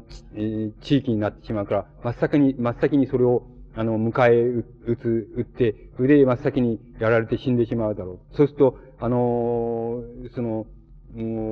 いわばその、ここに、勤務に、勤務でここに回ってきたっていうことは、もはや前方には死だけしか残されていないんだっていうふうなところで作品があの始まるわけです。で、結局そこで、あの、刻々、あの、刻々その、なんて言いますか、その、えー、その、アメリカの艦隊の、そのがどこまでやってきているとか、どこまでや、動いているとかっていうようなことの通信を、あの、受け取り、またそれから、あの、中央からの指令っていうようなものを受け取ったりっていうようなことを、あの、毎日やっているから、あの、どこに敵、あの、アメリカ軍がどこまで来ているというようなことが、あの、非常によくわかるわけです。で、刻々その状態がわかりながら、で、あの、主人公っていうようなものは、ものはあの、多分作者の一種の影なんですけれども、その、まあ、30を過ぎて、過ぎた、あの、可視感なんですけれども、あの、その、もう死ぬ以外にないんだ。もう上陸したら、もう最後それでも死ぬんだっていうのは、そういう、だからいつ上陸してくるかだけが問題なんだっていうのは、それだけがいわば執行猶予の期間なんだっていうところで、主人公があの、やはり死について追い詰められていくわけです。で、まあ、あの、今更、例えば死についてその、死を開始しようっていうふうに、ちっとも自分は考えないけれども、よく、よく、よくよくその生涯、三十何年の生涯を考えてみると、自分はかって、その一度も、その、幸福であったっていうふうな感じを持ったこともないし、一度も何かあの、を成し終えたっていうような感じを持ったこともない。それだけれども、もはやもうここまで来たらば、あとは、あの、死しか待っていないんだ。それが、いかにもこう振り返ると、いかにも口惜しいんだっていうような風に考えてみたり、またあの、ここのところでもし、あの、敵軍が上陸してきたときに、自分はどのように振る舞うだろうかっていうことを考えたりするわけです。つまり、その時に自分は勇敢に立ち向かうかもしれないし、また、恥も外文も忘れてその命乞いをするかもしれない、それじゃなければ、あの、黙ってその、されるがまんまになっているかもしれない。しかし、あの、それはもう、いずれにせよもうあと何ヶ月かでそのことが、その時自分がどう振る舞うかっていうようなものは決まっちゃうんだって、どう振る舞うかっていうようなものを、あの、決め、決めるのは何かといえば、自分が今までどう生きてきたかっていうことで、それは決まっていくわけで。だから、どう生きてきたかっていうことに対する審判っていうようなものは、必ずもう何ヶ月か後にはやってくるんだっていう、あの、感じに襲われるわけです。で、あの、もう、あの、どうしようもなく、その死を目前に、こう、目の前にいつでも生活しながら、そういうことを、あの、極限までその、追い詰められていく。それで、あの、それで追い詰められた、あの、あげく、あの、あげくの果てに、いわば、真っ先にそれを、あの、通信でわかるわけですけども、つまり、あの、戦争終戦の、おその、証書が下って、そして、その、そこから解放され、解放されで、あの、解放されるとき、あの、なぜ、どうしてそうなのかわからないけども、自分はただ、あの、悲しいとかなんとかそんなことでも何でもなく、ただ、あの、この涙だけが、えー、こう、流れてしょうがない。それで、あの、本部の方に、その、見張りのとこから帰っていくっていうようなところで、あの、終わるわけです。で、この体験、あの、この、この作品っていうようなものは、つまり死っていうようなものにも目前に追い詰められた時に、あの、どのような、あの、心の動かし方をするかっていうようなことを、まあ、あの、軍隊の他の兵隊との、の動き方との対比の上で、その、非常に微細に、あの、描いているわけです。それで、あの、この描き方っていうようなものは文字通り、あの、文字通りこれ戦争そのものの体験が、あの、作品の登場人物の中に登場しているわけです。で、これは、あの、大岡昌平の不良記の場合でも全く同じなわけで、この場合には、応召して、あの、フィリピンに、あの、輸送船で送られるっていうのは、その輸送船に乗るところから作品が始まっていくわけですけども、輸送船に乗った時にもう、もはやもう引っ返すあれがなくて、前方にはまた死だけしかないっていうようなことが、あの、うん、非常にもう、納得するわけですけども、納得するんだけども、なかなかそれがあの、実感として納得できない。で、あの、しかしそれにもかかわらずもう、過去を振り返ることは、もう許されていない。どうしても、振り返っても致し方がないんだ。それで、あの、主人公はまあ、あの、フィリピンで、あの、上陸するんですけども、そこには、そこはすぐに、あの、アメリカ軍に上陸されて、すぐに廃山兵となって、その、あの、島の中を、その、方向、あの、少、少人数と一緒に、あの、方向するわけです。で、隠れるって逃げ回るわけです。で、逃げ回ってどうするのかって、どっかで逃げ回って逃げおせたらば、あの、海岸へたどり着いて、その、あの、そこから、その島から脱出しようっていうふうに考えて、そんなことはもともと不可能だと思うんですけども、しかし、そういうつもりでもって、あの、山の中を廃山兵として、この、あの、さまようわけです。で、さまよう間に、あの、何でも、あの、アメリカ軍に、の兵隊の、にぶつかりそうになって、そこで、あの、自殺しようとして、あの、手榴弾、持っている手榴弾を、あの、あれ、喧嘩するわけですけども、それが、不発になって、そして、あの、また、あの、気持ちを取り直して、また、あの、さまよい出すっていうのは、そういうところで、あの、最後に、その、なんて言いますか、その、最後のところって、つまりそこが、多分、クライマックスなんですけども、最後のところに、あの、突然目の前に、あの、もう、あの、アメリカの兵隊が現れてしまう、現れるわけです。で、あの、自分はそれを、そのアメリカ兵を撃とうっていうふうに思って銃を構えるわけですけども、あの、その主人公は、その、一旦は構えるんだけども、あの、自分は、あの、このアメリカ兵を撃って殺したからといって、自分の命が伸びるわけでも何でもないんだ。で、あの、殺してしま、殺せば、あの、損するのは、あの、アメリカ兵の生涯が、一人のアメリカ兵の生涯が損するだけで、あの、自分の方の生涯はもうダメだっていうのは分かりきってんだから、きてん、きってるんだから、そんだったらば、あの、その自分の、もう、分かり、分かりきってる最後のために、一人の、他の関係のない人間、それを殺したから自分が助かるっていう可能性も全くない、そういう人間を殺して、その血を流すのはやめようっていうふうに思い直して、その、打つのをやめてしまう、しまうっていう、その、しまって、まあ結局自殺しそこうなって、あの、捉えられ、捕虜になるわけですけども、あの、そういう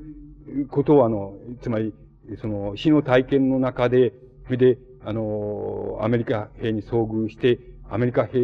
を殺すか殺さないのかっていうことについての、ある自分の考え方、その時、あの、考えた考え方っていうようなものを微細に追っているわけです。で、あの、そこの問題と、やはり、あの、死っていうようなものが、必然9割9分まで確実っていうふうに自分が思ったときに、あの、初め、初めてなぜか知らないけども、本格的な意味で、あの、生きてみようっていうふうに、もう可能な限り、あの、逃げおおせて生きてみようっていうふうな、あの、意欲が、あの、意志が湧いてくるっていうのは、そういう、なんて言いますか、あの、心の転換の過程っていうようなものが、またあの、非常に微細に、あの、描写されてるっていうふうな、あの、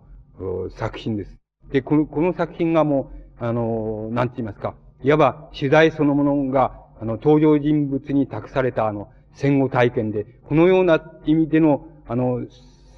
生死、あるいは死の体験っていうようなものを、日本の文学っていうようなものは、あの、近代文学っていうようなものは、あの、かっては、あの、かって一度も思ったことがないっていうようなことは言えます。つまり、あの、もちろんあの、日露戦争を背景にして、た例えば、狭山方の一平卒あり、ある、みたいな作品が描かれていますし、また、森鴎外の従軍日記みたいなものもありますし、歌もありますし、あのそういう、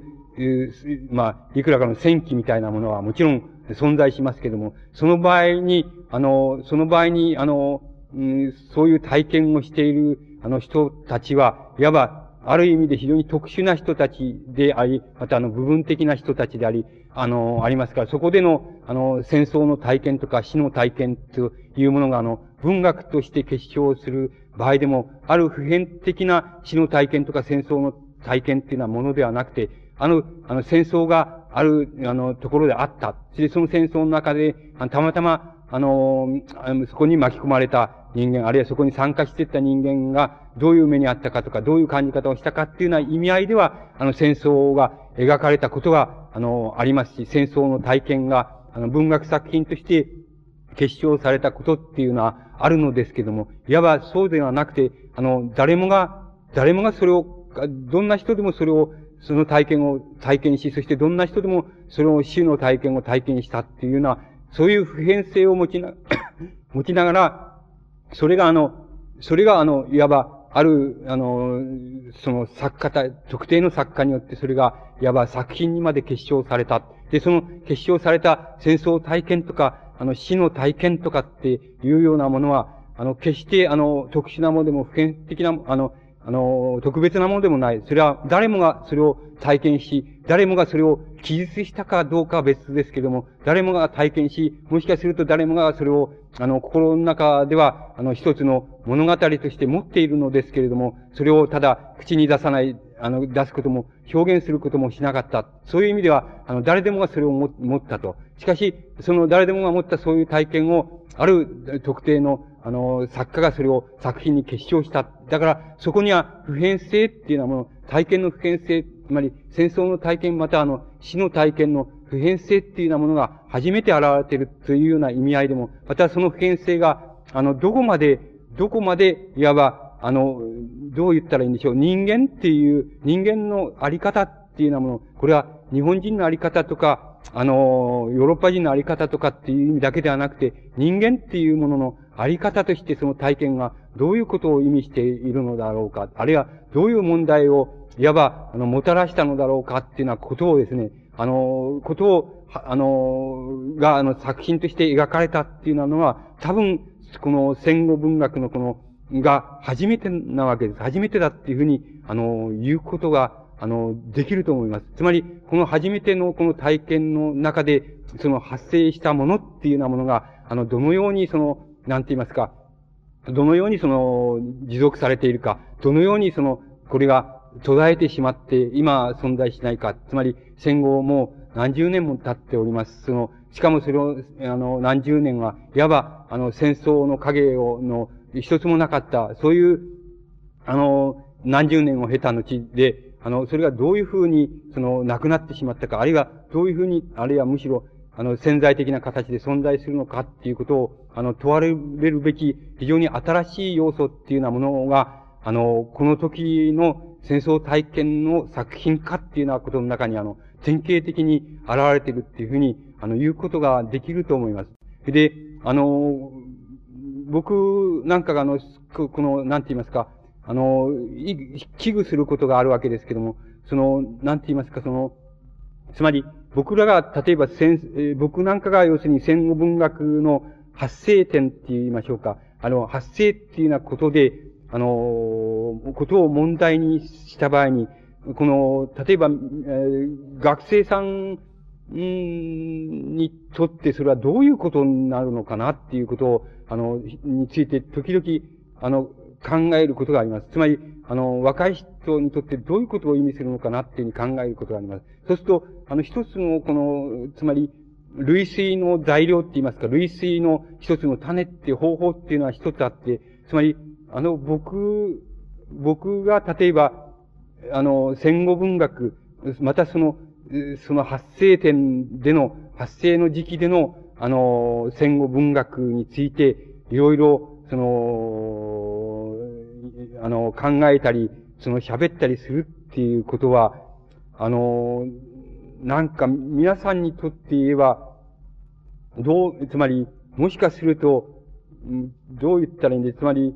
僕が、あの、皆さんにとっては、つまり戦後文学の発生期みたいな、あの、そういう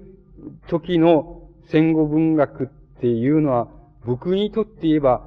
明、明治初年の、その、なんて言いますかね、開化期の文学ですけどね、開化期の文学を論ずってるっていうのと同じことじゃないのかなという、その疑いに襲われることはあるわけなんです。つまり、あの、私、僕らにとっては割に生々しい体験だものですから、体験も踏まえたその割に同時代と言えるその時代なので生々しい感じがするのですけれども、あの皆さんにとっては例えば僕が明治初初年の文学みたいなことをあの僕が考える場合のと同じことじゃないのかなっていうふうに思われることがあります。で、あの、そう僕なんかが明治の開化期の文学について論ずる場合には、その向こうにはちょんまげ、ちょんまげを言った人たちが、あの、刀を刺して、その、そこら辺がうろうろしてたんだっていうことになるわけです。と、あの、僕、なんかそうすると、皆さんにとっての戦後文学の発生点、発生期っていうようなものは、あの、ものを論ずることはそういうことで、僕にとってそういうことであって、えー、あの、その前の戦争っていうようなことを論ずるのは、あの、について何かあれするのは、考えるのは、皆さんにとってはあの、ちょんまげ、つまり僕がちょんまげを考え、ちょんまげ時代を考えるのと、あの、同じくらい遠いことなんじゃないかなという、あの、なんて言いますか、一種の疑いに襲われることがあります。そうすると、あの、僕らが、例えば、あの、僕らが例えば僕らの、お、親父の親父くらいが、つまり、えー、この祖父にあたる、そういう、あの、あれが子供の時に、あの、日露戦争の時はな、っていうふうに、こういうふうに、その体験を語ると、ばっかにしてまた始まったっていうふうに、あの、よく子供の時、そういうふうに感じたわけですけど、なんか、存外、これはそういうことになるのかもしれないな、っていう会議をいつでも感じるわけです。あの、で、あの、ところでその、この、なんて言いますか、その、そういう会議を覚えながらも、しかし、あの、そのことを論じて、そして、その、なんて言いますかね、その、日露戦争、あの、あの野郎、日露戦争時代、つまりおや、おじいさんが日露戦争について、あれは、その、文学者が、その、曲げ物について、曲げ物時代についてかん、あの、喋ってるのと同じようなことを何喋ってんだっていうふうに、な、そういう、つまり過ぎ去ったこと、過ぎ去ったら歴史あるいは文学史っていうことじゃなくて、あの、そのことを、あの、こう、なんて言いますか、その考えたり、取り上げたりすることができるだろうかっていうことが、あの、僕なら僕が持っている、あの、課題だっていうふうに思います。つまり、あの、僕はそれができることは非常に難しいと思うんですけども、単に僕が例えば、あの、僕が論、その戦後文学の発生期について論ずることが、あの、文学史上のある時代っていうようなことを論じているに過ぎないならば、過ぎないようにしか論じられないとしたらば、それは僕がその宿題って言いますか、課題を果たしていないっていうことになると思います。だから逆に言いますと、あの、その課題っていうようなものは、あの、一種の二重性を持っているのであって、それは、あの、歴史として、文学史として、あの、その、それはあの、一つ、文学史として、その作品の時代っていうようなものを、なんて言いますか、一種、貫徹しなきゃいけないですけども、もう一つは、それを貫徹しながら、しかしあの、それは現在の問題、現在の問題のようにそれを感じさせる、あの、そういう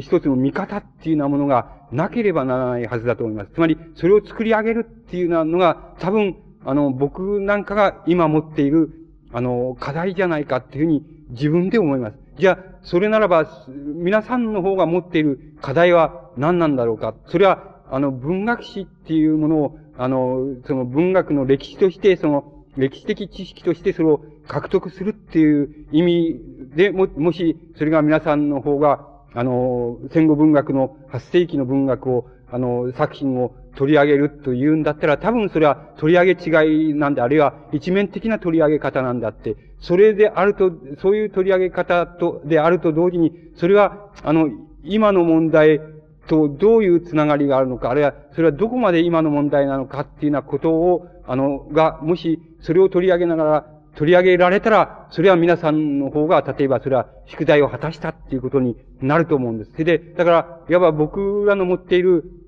宿題っていうようなものと、皆さんの方が持っている宿題っていうようなものは多分非常に対照的でありますけれども、多分その宿題っていうようなものは、あの、相互に持っているわけであって、また、その宿題っていうようなものを、をどっかでその解こうとする、あの、なんて言いますか、モチーフがあれば、いわばそこで、あの、話し合いはつ、が、ない、コミュニケーションは成り立つのですけども、それがもしなければ、あの、やっぱり、あの、僕らは、例えば、あの、あのじじいは何を、何を、その、昔のそのことを何を喋ってんだっていうふうに、こういうふうな、その、批判を免れないわけですし、皆さんの方は、あの、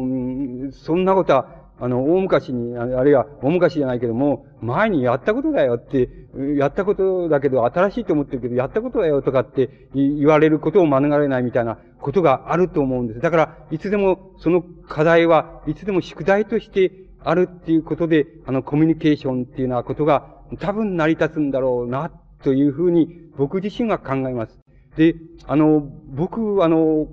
こう、この文学の作品っていうことで、あの、この戦後文学、戦争を通過した戦後文学の8世紀の作品っていうようなことを問題にするっていうようなことで、あの、いつでも、その、やっぱり、あの、思い浮かべる、その、ことがあるわけですけども、それはあの、うん、やっぱり、この、この体験っていうようなことが、一種の、なんて言いますかね、極限っていう、極限の体験っていうようなことで、極限の体験っていうようなことを、いわば、要約してしまえば、それは、あの、一種の生死の体験っていうようなことになるわけです。で、この生死の体験っていうようなことになりますと、この生死の体験っていうようなことが、あの、文学にとってどういう問題を意味するのかっていうようなことが、あの、考えられるわけです。だから、これを考えてみますとね、例えば一番それを考えやすいのはね、そういうことを考えやすいし、またよく考えた、あの、あれを言いますとね、その、えー、その、リルケっていう詩人がいます。それで、このリルケっていう詩人の、例えば、その、マルテの式なら、マルテの式っていう、あの、その作品を読むでしょう。と、この、マルテの式の、その作品の主人公であるマルテっていうのは、いう人物は、あの、ドイツ人なんですけれども、フランス、パリの、なんて言いますか、パリの街の中で、いわば、なんて言いますか、その、一人の文学好きの、芸術好きの、なんて言いますか、青年として、その、いわば、放浪生活を送っている、そういう、あの、青年なわけです。つまりそれは、リルケの自画像であるわけですけども、ある意味で自画像なわけですけども、そういう青年が主人公なわけなんです。その主人公の式っていう形で、その展開されているわけですけども、そこの中でその、マルテ、主人公のマルテは、しきりにその、やっぱり、死っていうことを言うんですよ。つまり、あの、自分はその、パリ、大都会であるそのパリ、それで、そこでは別に、ドイツ人であるとか、リルケであるとか、芸術家であるとか、そんなことを誰も構ってくれないような、非常に孤独な、あの、そのパリの、街の真ん中にその、いわば住んでいて、そして、あ毎日その方向、えー、つまり、さまよい苦労して、あるいはさまよって歩いて、その暮らしている、何してるかわからないように、あの、暮らし方で暮らしている、そういう、あの、自分が考えることは、あの、何かっていうと、その、いわば、あの、非個性的なって言いますか、つまり、無名、無名、無名の死っていう、あるいは、名分のない死っていうんでしょうか。あるいは、もっと違う言い方をすると、意味のない死っていうんでしょうか。意義のない死、つまり、あの、死ぬっていうことが、死ぬっていうことに値しないような死っていうのを自分が持ちたくないっていうことを、マルテは、その、一生懸命その中で、あの、考えるわけです。その、毎日のようにそういうことをかんばっかり考えるわけです。つまり、あの、死っていうのが、あの、あるとすれば、それは向こうからやってくる死っていうのは、いわばそれは偶然の死にしか過ぎないんだ。つまり、向こうからやってくるのは、病気で、その、やってきようが、その、病気でやってきようが、あの、交通事故でやってきようが、また、あの、こう、その他の理由でやってきようが、向こうからやってくる死っていうのは、あの、それは偶然に過ぎないんだ。で、偶然にやってきた死になくて、それは自分が掴み取った死ではないんだ。つまり、向こうから押し付けられたって言いますか、追っかぶせられてしまった、偶然追っかぶせられてしまった死であって、このような死っていうのは、いわば、あの、名分のない死であるっていう、つまり、うん、なんか意味のないっていうのは、大義の立たない死であるっていうふうに、あの、そのマルクがしきりに考えるわけです。で、あの、自分が考える死っていうのはそうじゃない。そうじゃない。一つはその、死っていうものが、あの、いわば、あの、なんて言いますか、生の中に死っていうようなものがあらかじめフォーカスされているような、そういう死っていうようなものが、それは名分のある死なんだというふうに、マルテルは考えるわけです。それと同時に、例えば、あの、芸術芸術家の死っていうのは何かっていうと、それは決して、あの、死をとして、あの、死をとして作品を書くとか、あの、もう、なりふり構わず作品を書くとか、か書いて、書いてて完成するとか、そういうことじゃ全くないんだ。で、あの芸術にとっての死、あるいは芸術作品にとっての死、あるいは芸術家にとっての死っていうのは何かって言ったらば、あの、生の中に、生の中に死がフォーカスされているような、そういう死っていうようなものをどこまで掴み取れるかっていう、その掴み取り方の過程っていうようなものが、作品を作っていく過程っていうようなものと同じであるとき、つまり類似であるとき、あるいは、あの、同じことを意味しているとき、その時に初めて芸術、芸術の、芸術家っていうのは作品を作れ、作った。つまり自分が作品を作ったんだ。あるいは、というふうに言うことができるんだっていうふうに考えるわけです。つまり作品っていうようなものは、ある時偶然に調子が、あの、この精神状態が良くて、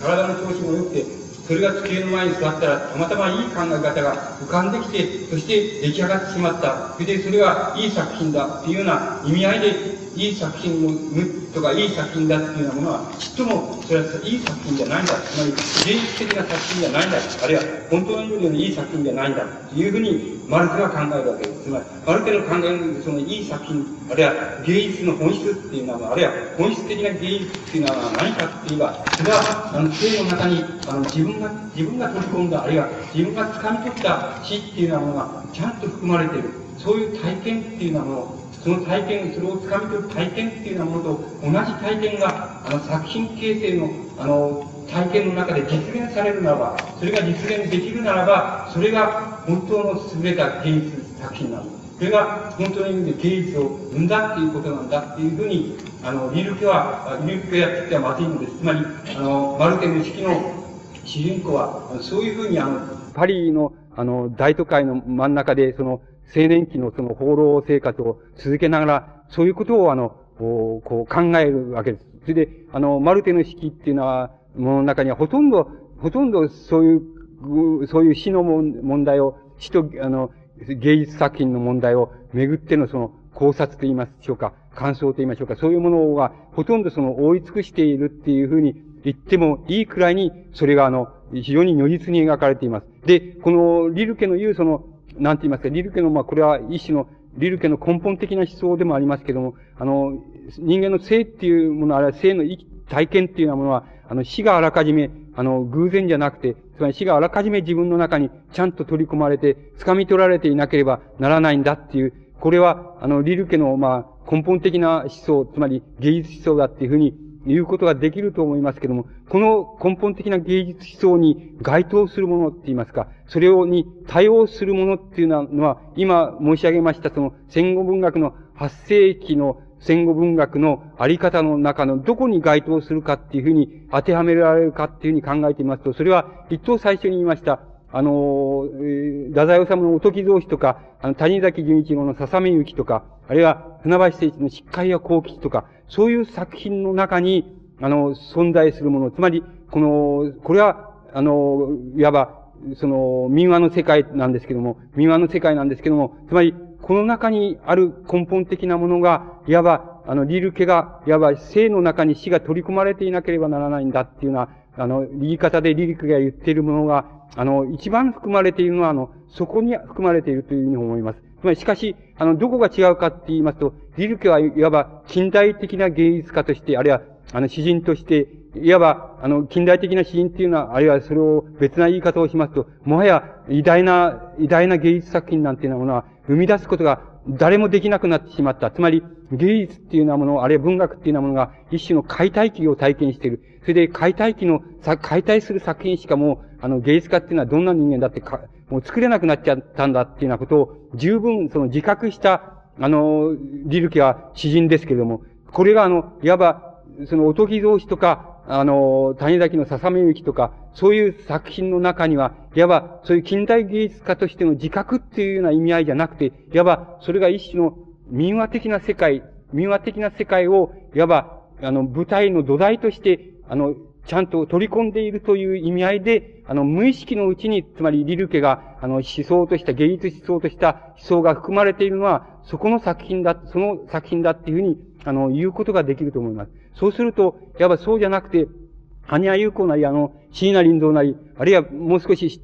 少し質が違った意味で、つまり、梅崎春夫の作品、桜島や、あの、大岡昌平の不良記なんかに象徴される、その作品が、あの、実現しているのは、一体何なんだろうか？それは、多分、あの、死そのものの直接体験の世界っていうようなことと、それから、あの、死そのものについて、あの、一応考え尽くされた、そういう地点から、あの、その作品が生み出されているっていうような意味合いで、多分、あの、リルケなんかと非常に、リルケの芸術思想と非常に似た位置に、あの、これらの、あの、戦後文学の作家たちが、あの、一様に立たされたんだっていうふうに、あの、言うことができると思います。つまり、この立たされたっていう言い方はおかしいのですけども、しかしそれは、あの、戦争がもう、あの、不可視的に向こうからやってきたわけですから、向こうからやってきた戦争に、あの、をくぐり、そしてそれを考え、また戦争を通じて、あの、戦争の生死の体験、死の体験っていうようなものを、如実に体験することによって、掴まされたって言いましょうか、掴み取らされたと言っていいものだと思いますけれども、そこのところで、あの、初めて、つまり日本の近代文学の作家たちは、あの、ヨーロッパの近代、あの、あるいは現代芸術家たちが、あの、いわば心の底から体験したであろう、その、解体する、解体する芸術っていうようなものがどこで生み出されなければならないかっていう問題に、初めて、あの、当面したんだっていう、当面させられたんだっていうふうに言うことができると思います。だから、ここで、あの、あの、えー、大岡さんや、つまり、羽屋さんや、そういう人たちを訪れた、あの問題っていうようなものは、初めていわば日本の近代文学が、初めていわばヨーロッパの近代以降の、その、いわば必然的な流れっていうようなものと、初めて同質、あるいは糖質の問題に立たされたときに、あの、生み出された作品なんだっていうふうに、あの、言うことが、あの、できると思います。で、僕はあの、この、もう少しその物語文学っていうようなものの、ちょっと本質について、ちょっとあれ、申し上げてみますとね、つまり、あの、こうなわけなんですよ。つまり、物語、あの、文学作品の本質っていうようなものはですね、本来的に言えば物語性になければならないわけです。つまり、物語性っていうようなものが、いわばこの発生、あるいはルーツ起源から言いますと、どうしても文学作品のあの根底に、つまり本質になければならないはずのものなわけです。つまり、そこから文学が始まるみたいなところがあるわけなんです。ところで、この物語性っていうようなものは、あの、物語性っていうようなものは、どういう構造を持っているかって言いますと、その構造は、あの、こう、いつでも、日本の物語でも、これはヨーロッパの物語でも、これは全く、あの、その、同じなわけです。同じっていうのはどういう、どういう、つまり、これはヨーロッパで言えばギリシャ悲劇の時代から、日本で言えばもう平安朝以前の物語、奈良朝の物語の時代から、あの、全く同じなわけです。基本構造は同じであって、その物語性の根底っていうようなものは、いわば、登場人物たちが登場人物たちがその精神的にか実際的にかあるその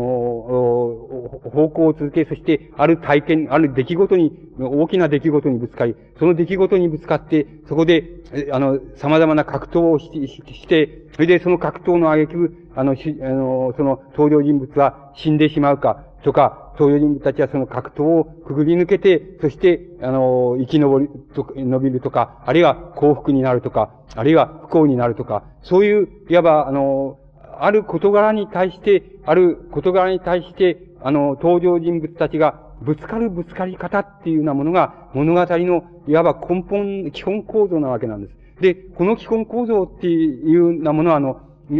呼び方は違いますけれども、あの、ヨーロッパの物語でも、あの、日本の物語でも同じであって、それは、また、民話の世界でも、ヨーロッパの民話の世界でも、日本の民話の世界でも、みんな同じであって、その構造は、ある、ある事件あるいは事柄に対して、そのぶつかる、ぶつかり方っていうようなものが、あの、物語性の根底にあるものです。つまり、物語の根底にあるものです。で、もし、物語が、の本質が文学であるとすれば、文学の根底にあるものは、いつでもその物語性であり、そして物語性の根本的な構造っていうようなものは、いつでも同じ構造を持っているわけです。で、この、この構造は、いわば、どういうふうに言えるかっていうと、あの、構造としての、あの、死の体験っていうようなものと、あの、大変、あの、極限化すると、同じ構造を持っているわけです。で、この構造、この、あの、この死の体験の基本的な構造っていうようなものについて、非常にはっきり、あの、した、あの、ものっていうようなものは、僕の、僕は、の考えでは、あの、えっ、ー、と、日本で翻訳されたのは2、3年前ですけども、あの、アメリカの、その、社会心理学者、あるいは精神分析学者で、あの、ロスっていう人がいるわけ、いるわけですけども、あの、その、この精神分析、あるいは精神病理学者が、あの、あの、書いた、あの、死の瞬間、あるいは死ぬ瞬間っていう、あの、著書があります。で、この作品が、この著書が初めて、つまり死の構造っていうようなものに、あの、真正面から、あの、ある程度、いわば、あの、どう言ったらいいんでしょう。つまり、事実性の次元で、あの、真正面からぶつかった初めての著書だっていうふうに僕自身は考えます。つまり、この著書は一見すると、つまり、あの、一見するとチャチなところもあるんですけども、その、そういうことに関わらず、あの、関わらず、この、これはちょっと、あの、死を事実性として死の構造をはっきりさせたという意味で、あの、多分も、多分非常に画期的なって言いましょうか。あの、非常に新しい画期的なあの、段階にあるものだっていうふうに僕自身は考えています。で、この著書の中で死は、死の構造っていうのは、ものは基本構造っていうのをはっきりさせているところがあります。で、その死の構造っていうのは、その、この著書、著者たちが、著者たちのグループが、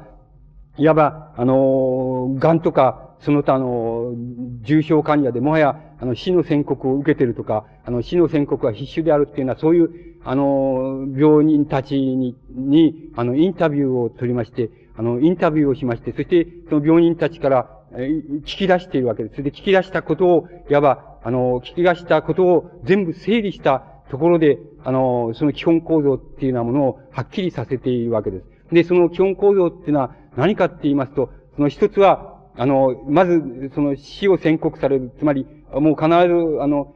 ま、癌ですよっていうのは、例えば、そういう、あの、必ず死にますよっていうことを宣告された場合に、どういう、患者はどうするかっていうのはそれを宣告された人間っていうのはどう、どういうふうに考えるかっていうと、まず第一段階としてはその、それを否認するっていうんです。それでこれは、このパターンは、どんな人でも変わんないっていうんです。変わんないことを見出してるわけです。つまり、で、これは否認するっていうんです。で、否認すると、で、そんなはずはない、そんなはずはない。それは多分、このお医者の誤に、誤診であるとか、これは誰かの、なんか検査がたまたま自分のと間違えられてきたに違いないっていうふうに、必ず否認するっていう、否認するの段階がまずやってくる。で、その否認の段階が、例えば過ぎて、第二段階が来る。第二段階が来ると、などういうふうになるかって、そうすると、怒りっていう怒りの段階があるって。怒りの段階っていうようなものは一口に言いますと、なぜなぜ俺だけが、つまり自分だけがこういう、他の人は楽しそうにしているのに、どうして自分だけがもうし、しこれで死ななくちゃいけないんだって、それはもう非常に不都合じゃないかって、とか、あの、もう自分が死ぬくらいのあいつが死んじゃった方がいいじゃないかとか、あの、自分だけがどうしてこうなるのはどういうわけなんだっていうのは、つまりいう、いわば、あの、これは自分及び死、あの、運命及びその周囲に対する怒りとしてその、必ずその次に展開される。そして、その、それが第二段階に必ずやってくると。で、第三段階にやってきて、それは一種の、あの、取引の段階、取引の段階にやってくると。そして取引の段階っていうのは何かっていうと、つまり、もし、もしまだ自分はその、こういうことをしてないんだ、しとげてないんだ。で、あるいはこういう、例えば、こういうふうに俺が死んじゃったら、あの、自分が死んじゃったら、もう、家族の、この、経済状態がこう困っちゃうんだとか、あの、家族の、まだ子供が小さくてこうなんだ。だから、うん、だから、あの、何か、もう少し自分を生かさせてくれくれるならば、自分は、うん、どんなことでもすると、こういうふうな、風な考え方が必ずやってくる。つまり、どうどういうことをするって、例えば、その、自分はこの、そういう、そういう自分がもう、何ヶ月でも生かしてくれるならば、あの、自分は、その、神様を信信仰してもいいとか、もう、あの、あるいは、こう、どんな、どんなことでもしてもいいとか、どんなことでもしますとか、どんな言うことでもしますとか、そういうふうな、いわば、あの、一種の取引みたいな、取引の、こう、精神状態になる段階がやってくると。で、もうその段階も、もし過ぎてしまうと、その次には、いわば一種の抑うつ状態のメランコリーな抑うつ状態がやってくる。で、抑うつ状態が、その、やってきたときに、その抑うつを、を、あの、旗から、つまりそれを解消させるって言いますか、それをあれすることはできないので、あの、せいぜいできることは、あの、言葉ではなくて、その、なんかそばにいるっていうのは、いいとかなんかそういうことだけであって、もはやどんなこと、あれも聞かないんだっていう、そういう抑うつ状態になる。がやってくると。で、最後の段階になってくると、受け入れっていう段階がやってくると。受け入れっていう段階においては、もはや、あの、精神的にも体力的にも、あの、もうもちろん消耗しているし、ただもう、要するに、あの、外界にあったその関心が、もう、もはや自分自身の中に閉じ込め、閉じこもってしまうような段階だって、もはや、旗から何を言うことも、あの、言ってもそれは無効であり、そしてまた言うことはかえって、あの、この、かえって煩わしいことであったり、かえって、あの、ダメだったりっていうようなことになるんだ。で、あの多分その、死の体験っていうものの基本構造っていうようなものは、たくさんの人に、あの、そのインタビューして、そのインタビューした事実の結果をあれしてみると、みんな一様にそういう基本的な構造を必ず持つっていうふうに、あの、言っています。それで、しかしもちろん人によってこの基本構造のいくつかが中が抜けてしまっている人もいますし、それが一遍に一瞬の、こう凝縮されて現れてくる人ももちろんあるわけだけども、しかし基本的にこのあの、五つの段階を、五つの構造を必ず、その踏んで死の体験っていうようなものはやってくるっていうようなことを非常に、あの、体験的に明らかにしています。つまり、この、この、こんな、こういうことっていうようなものは、つまりちょっとやり方を、あれしてしまうと、とんでもないことで、つまり、あの、つまり、なんて言いますか、一種の精神の生体解剖に従事するみたいなことに、と同じことになってしまうって、これを冒涜だっていうふうに、言うふうに、言うことさえできるもの、ものなんで、つまり、我々日本人の感性はちょっと、なかなかしにくい、そこまでやりにくいっていうことをやっちゃっています。それで、しかし、あの、その人たちがやっちゃってることに意味があるのは、何かって言いますと、その意義があるのは何かって言いますと、その人たちがやっちゃった結果、明らかに、例えば、あの、その、やっちゃった相手、インタビューの相手の人は、初めはもちろん拒否するわけですけども、しかし、あの、それを、あの、やっちゃって、その、最後まで、その、やっちゃった、あ結果は結局、その、必ず、その、そこまでやりきれば、あの、そこまでやりきれば、尋ねきればって言いますか、そこまでその、なんて、死に、死に、死にゆく人の、から聞き正しうるところまでやってしまった時には、その、例外なく、その人たちは感謝してた、したっていう、つまり感謝するっていうところに必ず行ったっていうことまで、あの、結局そこまでこぎ、こぎつけているっていうことが、あの、この、まあ、いいといいところって言いますか、やっちゃってるところだと思います。で、もう一つはやっぱりあの、事実のデータって言いますか、事実のあれをもう用いて、あの、死の体験の基本構造っていうようなものを非常にはっきりさせてしまったっていうことで、したっていうことだと思います。これは、あの、メタフィジカルな、つまり、形状学的な、的なあるいは哲学的な死の考察っていうようなものは、大抵の、あの、あの優れた哲学者あるいは思想家っていうようなものは、大抵一応はどっかで、あの、やっています。だから、そういう意味合いの、つまり、死の哲学的考察っていうのは、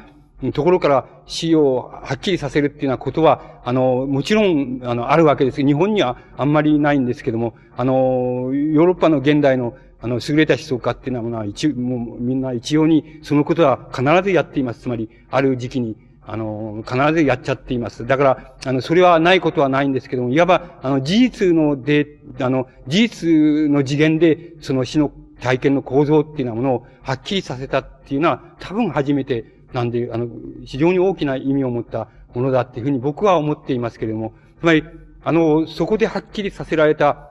させたあの、死の体験の基本構造っていうようなものは、実は、あの、物語っていうようなものの基本構造と一緒であるわけなんです。つまり、物語の基本構造っていうようなものも、やはり同じことです。つまり、あの、その場合の物語の登場人物たちが、あの、ぶつかるその事件っていうようなものを、それを死と置き換えればいいわけです。つまり、あの、事件を極端化したものが死だっていうふうに置き換えれば、あの、そこに、あの、その事件にぶつかる主人公たちの様々なぶつかり方の段階っていうようなものは、今言いました段階と全く同じことです。つまり、全く同じような段階を経て、あの、小説、あるいは作品の物語の主人公たち、あるいは登場人物たちは、必ずある事件、あの、あの、ある事件にぶつかって、そしてそこで死んでしまう人もいますし、それをくぐり抜けて幸福になる人もいるわけですし、またそれをくぐり抜けて、また次のあの、事件にぶつかるっていうようなことも、もちろんあるわけですけども、必ず文学作品の物語性っていうようなものを、あの、基本的に支えている構造は、その、あの、構造でありまして、その構造を非常に極端化して、極端化したものは、あの、死の構造っていうようなものと、あの、同じ構造になります。つまり、そういうふうに考えていきますと、あの、文学作品の形成っていう、あるいは文学作品の形成っていうようなものと、ものと、あの、死っっていうようなものを、どのように、どのように、あの、それを偶然物じゃなくて、偶然にやってくるものとしてじゃなくて、それを例えば掴み取るものとして、あるいはそれを超えていく、超えていくって言い方はおかしいのですけども、もはや性の中に取り込んでしまうものとして、それをどのようにそれを、あの、踏まえるかっていうのは、そういうあの基本構造と、それは同じだっっていうことが、つまり、同じだと言え、言うと、あれですけども、つまり、それは関係があることなんだっていうふうに、あの、言うことができる、できると思います。つまり、このような、この考え方っていうようなものは、あの、リルケはもちろんそのあからさまにそうですけれども、あの、現代の、あの、いわば文学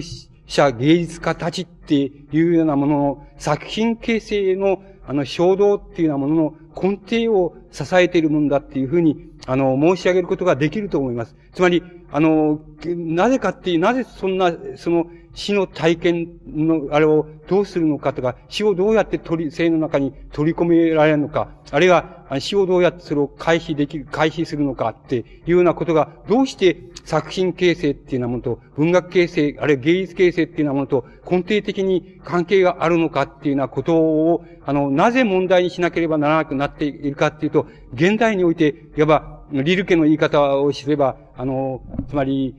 なんて言いますか、こう、意味、意味のある死っていうようなものが、もや失われているっていうことなんだというふうに思います。この意味のある死っていうようなものを我々は体験することができなくなっているっていうことなんじゃないかっていう、それを、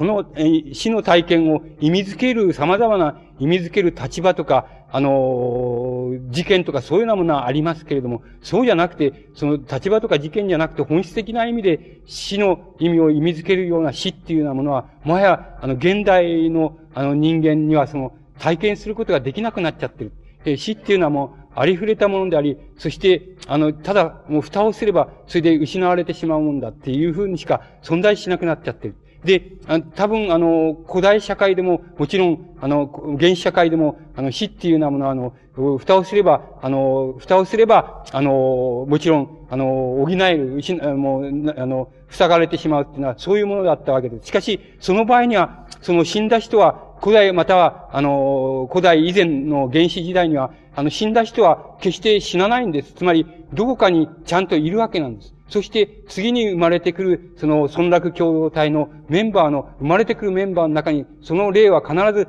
帰ってくるとされているわけです。だから、名前まで死んだ人の名前を赤ん坊は付けられるとか、そういうふうに、つまり、必ずあの、村落共同体の中で、一人の人が、一人の老人が死ねば、その死んだ人の魂は、霊っていうのはどっか、どっかの霊の集まるところにちゃんといて、そして誰か部落の赤ちゃんが生まれることによって、その人の霊はちゃんとその赤ちゃんの中に入ってくることによって、それでそれはまた再生するっていう考え方になるわけです。ところが、現在では多分そうでないのです。つまり、あの、いわば、その、リルケの言うその意味のある死っていうものは、失われて、誰からも失われているわけですけれども、その失われていったらもう、失われっぱなしっていうのが、多分、現代における、あの、人間って言ったら大げさかもしれませんけども、私たちがつまり当面している、その一つの状況なんだって。で、失われたら失われっぱなし、誰も補ってくる者もいないし、それが再生されるなんて、再生して生まれ変わって、誰かのところに、あの、入り込むなんてことを、誰も信ずる者は、三島さんは信じたわけでしょうけども、誰も信ずる人はいないわけです。現代人は信ずることはできないんです。つまり、できないし、またそれは死んでしまえばそれまでであって、それでパタッとそこで蓋をされる。その蓋をされた、されたらそれまでっていう、そういうあの死しかあの体験できなくなってるっていう一種のそれは同時にいわばそういう生しか体験できなくなってるっていうことを逆に言えば意味するわけですけども、優れた現代の芸術家、あの、文学者たちが一応に体験している、つまり実感している問題は、そういう問題であるっていうことのためにですね、そのために多分、あの、死っていう問題が、あの、死の問題、死の取り込み方の問題っていう、それをどうやって体験するかとか、どうやって取り込んでしまうかとか、いかにしてその偶然的な死、パタッと蓋を閉められたらそれまでっていう、その死をいかにして少しでもそうじゃないような、あの、そうじゃないような、私の、私の死とか、あの、個性ある死とか、私の死とか、私が生きているんだよとか、私が生きていて、それはこういうふうに、こういうふうにしてこう死ぬんだよっていうのは、そういうものとして、いかにしてその、それを取り込む、取り返すことができるかっていうのは、課題が多分非常にあの、奥深いところで、あの、芸術、現代において芸術作品を形成するっていうことと、あの、繋がっているっていうこと、そのために多分、あの、死っていうような考察、死のもの、考察っていうようなものが、あの、現代の、あの、こう、なんて言いますか、芸術家たち、あるいは文学者たちにとって、あの、もう非常に本質的な課題として登場してしまったっていうようなことの、あの、意味がそこにあるんじゃないかっていうふうに僕は思います。で、多分そのことを、最も、あの、最もいわばリアルな形で、最も、なんて言いますか、あの、本質的な形で体験したのが、あの、戦後文学は、それは初めてなんだって。で、戦後文学も多分、あの、この8世紀の戦後文学が、初めてその体験っていうようなものを作品化することに、あの、成功したっていうふうに思います。で、その作品化することに成功したっていうことと、それからそれがどこまで現代の文学の中にその持続し得ているのかっていうようなこととは、またおのずから別になります。これは、例えば谷崎の笹目行きとか、あの、太宰治のおとき同士とか、あの、船橋誠一の失敗や幸吉の世界は、例えば現代におけるあの、優れたって言いますか、優れた女流作家、あの、優れた、あの、かなり、あの、長老の女流作家によってかなりな程度、あの、実現されているし、持続されて、あの、持ち込まれていると思います。例えばそれは、演じ文子であり、その、まあ、誰でもいい、柴木よし子でも誰でもいいわけですけども、あの、そういう人たち、あれ大原富也でもいいですけども、そういう人たちによって、かなりな程度それは、もう、あの、ものにされて、今も持続的に文学の課題として、あの、存在しているっていうふうに思います。それからまた作品形成として、かなり見事な、あの、作品形成がなされているように思います。しかし、あの、例えば、羽生友好が、あの、あるいは、その、大岡昌平が、あるいは、梅崎春夫が、その、の、その、椎名林蔵がそこで、その戦後の8世紀に、あの、実現してしまったその作品っていうようなものは、あの、多分、ある程度の時期、あの、例えば戦後5年間なら5年間っていうような、あの、期間の間、それは、あの、強力な意味合いを帯びて、この、あの、実現がこう持続されていったでしょうけれども、それは多分5年ぐらい経った、5年から10年経ったところのあたりで、多分それは、あの、不安定さを、その、いわば、一種疲れたって言いましょうか。不安定さを疲れて、あの、ある、あの、非常に大きな部分で、それは、あの、消えてしまったんじゃないか。つまり、それは、あの、伝統となりにくいものとして、あの、消えてしまった部分があるのではないかっていうような、あの、いうように僕は思います。で、その消えてしまったっていうことが、あの、つまりこれはあの、いいことなのか悪いことなのかっていうことを、になるわけですけども、これは、えの、それはいいことなんだっていう人と、そうじゃないんだ、悪いことなんだっていう人が、いわば戦後文学のその批判する人と、それからそれを擁護する人に分かれて、それぞれ、あの、あり、あるわけですけれども、あの、僕は、が重要だと思うことは、いわばその、この8世紀のそういう、あの、文学の根本的な本質的な問題っていうようなものが、5年なら5年後に、それ自体をその、が、あの、消滅し、非常に主要な部分で消滅しちゃったっていうふうに考える場合に、それを消滅させたのは、やはり、ご当人たちだっていうことが非常に重要なことだっていうふうに思います。つまり、ご当人たちの持続力の問題で持続性の問題だって、このご当人たちの持続性とその発展性、展開性って、どこに展開したらこれが持続されるのかっていう、そういう課題に対する、いわばこの確執の仕方っていうようなところに、の、どっかに誤差があったっていうことが、いわば自ら消滅させたっていう意味合いで、それが消滅してた、していったっていう要素が一番大きな要素だと思います。それは、あの、旗から、旗の責任に、あの、帰するのは、まあ、第二義的なことであって、第一義的なことは、いわば自分自らが、あの、それを消滅させたかどうか、その消滅のさせ方っていうのの中に、なん、どういう誤差が含まれていた、いたのかっていうのは、ことが、あの、非常に重要なこと、つまり、第一番に重要なであり、また第一番に問題にしなければならないっていうようなことなんだっていうふうに思います。つまり、その問題を、をまず第一に、その問題が解かれていかなければ、その、それから起こる、その批判、それから起こるまた、擁護っていうのを、僕はあまりそれほどの大きな意味は持ち得ないんじゃないかっていうふうに僕には思われるのです。ただ、もう、つかの間のうちですけれども、そこで、いわば日本の、あの、戦後文学が、あの、初めて体験したそういう、何と言いましょうか、いわば、あの、文学、あるいは芸術っていうようなものの本質っていうようなものと、それから生っていうようなもの、生きるっていうこと、生っていうようなものの本質っていうようなものをどういうふうに作品形成として、あの、あるいは作品体験として、あるいは性の体験として、それはどういうふうに結びつけたらいいのか。あるいは登場人物の体験としてそれをどういうふうにそれは関係があるのか。あるいは、そう、もう一つ物語性の構造としてそれはどういうふうに本質的な関係があるのかっていうのは、そういう問題について、いわば、あの、本格的に本当の意味でその考察をあの、続け、ご、まずご当人たちがそれを考察が、まずあって、そして、それがご当人たちによって葬られるのではなく、ご当人たちにとって、それが明晰にされるべき、その課題っていうようなものを、あの、持って、あの、いたのではないかっていうふうに思います。それで、だから、それが明晰に持たれなかったっていうことが、いわば、あの、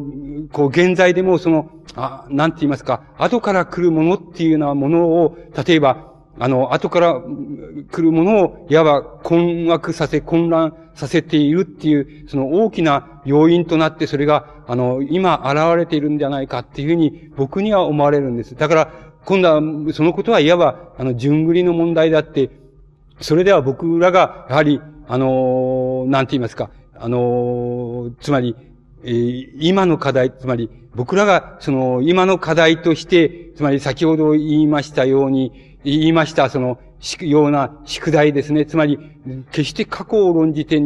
過去を論じ、そのものを論じたり、過去そのものを問題にしているんだけれども、しかし同時にそれは今を問題にしてんだっていう、その二重性っていうようなものが、もう僕なら、僕らの年代、中でその、その宿題が実現されないならば、やはり、これは僕らが、例えば、自らがあの自分の、自分らのこの現在の文学作品の課題っていうようなものを自ら葬ったのであって、これはもう後から来る人が擁護しようが否定しようが、それはもうどうしようもないことだっていうふうに必ずなっていくと思うんです。ただ、僕らが、僕ら自身の力、自分自らの力で、その宿題が、あの、解けるならば、解けるならば、今度逆に言いますと、皆さんの方がどういうふうに僕らを否定しようと、否認しようと、僕らは滅びることはないっていうふうになると思います。つまり、それはどうでも、否認されても否定されても、それはどうでもいいことなんだっていう、あの、でもそんなことで、あの、かそんなことでどうにかなることはありえないよっていうふうになると思うんですけども、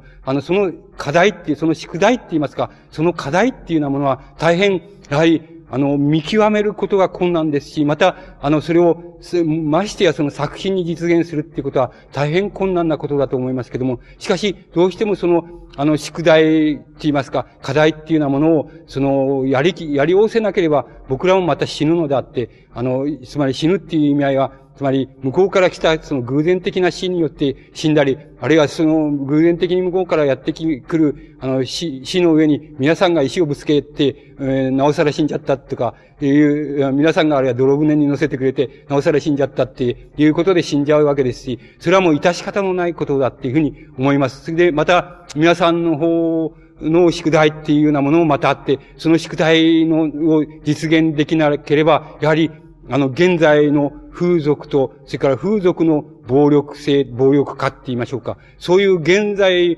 ー、如実にある課題って言いますか、その課題の中で、あの、溺れ死ぬより仕方がないので、その、その、風俗、風俗っていうようなものは、風俗、風俗自体の中にいる人間にとっては、それが現実の全部に見えますから、あの、全部に見えますし、拒否する人間にとっては、これは、あの、もう見るのも嫌だっていうようなものになってしまいます。しかし、風俗っていうようなものの持っている意味は、そうじゃないのだって、その両方のどちらでもないのであって、それは現実、あの、今、現在の全部でもないわけですし、また、あの、それはもう、拒否すれば、あの、その風俗は避けて通れるっていうのは、ものでもない、あの、大変重要な意味合いを持つものだっていうふうに思います。だから、あの、現在の風俗性っていうようなもの、あるいは風俗の現在性っていうようなもの、あるいは風俗の暴、あの、が暴力化していく現在性っていうようなもの、そのことの課題っていうものを、ただ風俗として受け入れているだけだったらば、やっぱり皆さんの方も、あの、宿題を解けないで、やっぱり、あの、やがて、その、やがて後から来る、あの、人たちに、あの、こう、なんて言いますか、石をぶつけられちゃうわけですし、あの偶然的にやってくる死でもって葬られてしまうっていうようなことにななるのではないかっていうふうに思います。つまり、それらの、この課題っていうようなものは、あの、一応に僕ら自身に残っているのですけれども、しかしその残っていることの今度は発生っていうような言葉を、あの、起源っていう言葉に言い直しまし、言い直して言えば、そのルーツっていうのは、まさに今日、あの、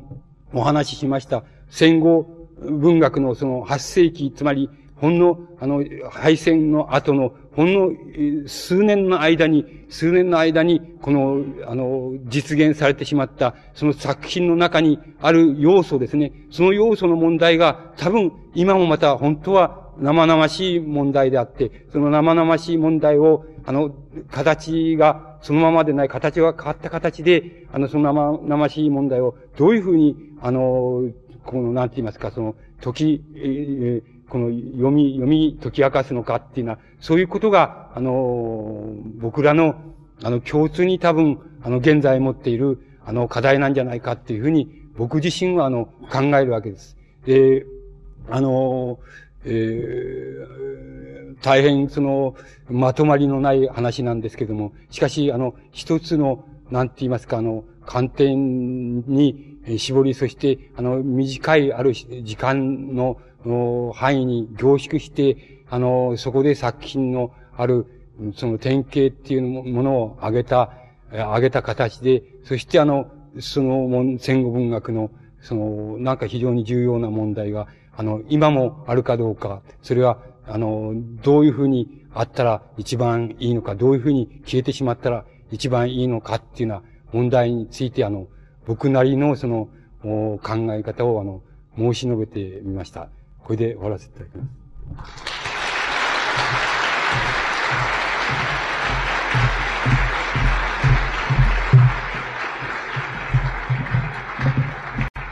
本当にどうもありがとうございました。あの、日本文学会の方から先生にあの、花束がございますので、どうぞおおお受け取りくださいませ。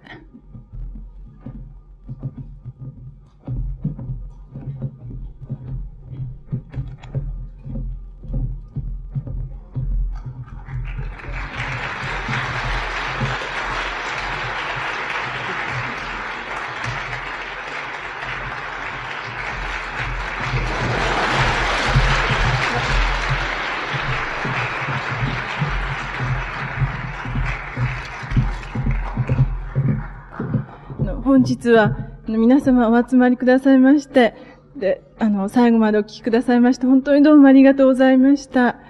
先生、本当にどうもありがとうございました。あの今回、先生に講演をお願いいたしましたのは、夏の終わりでございます。それで、先生に、あの、講演お引き受けくださいましたのが、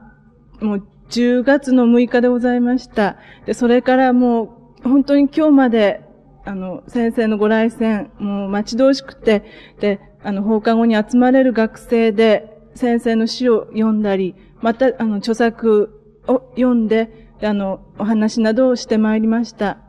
で、今日は、あの、桜ヶ丘に宮城が移転いたしまして、あの、日本文学会では第1回目の講演会でございました。もう本当に記念すべき講演会に、あの、先生のもう熱烈な講演いただきまして、もう今は感激で胸がいっぱいでございます。で、それはもう皆様も、あの、同じじゃないかと思います。で、あの、今日のこの感激を、あの、そうですね、ここに、あの、来れなかった、あの、友人などに、あの、ぜひ伝えていただきたいと思います。本当に最後までどうもありがとうございます。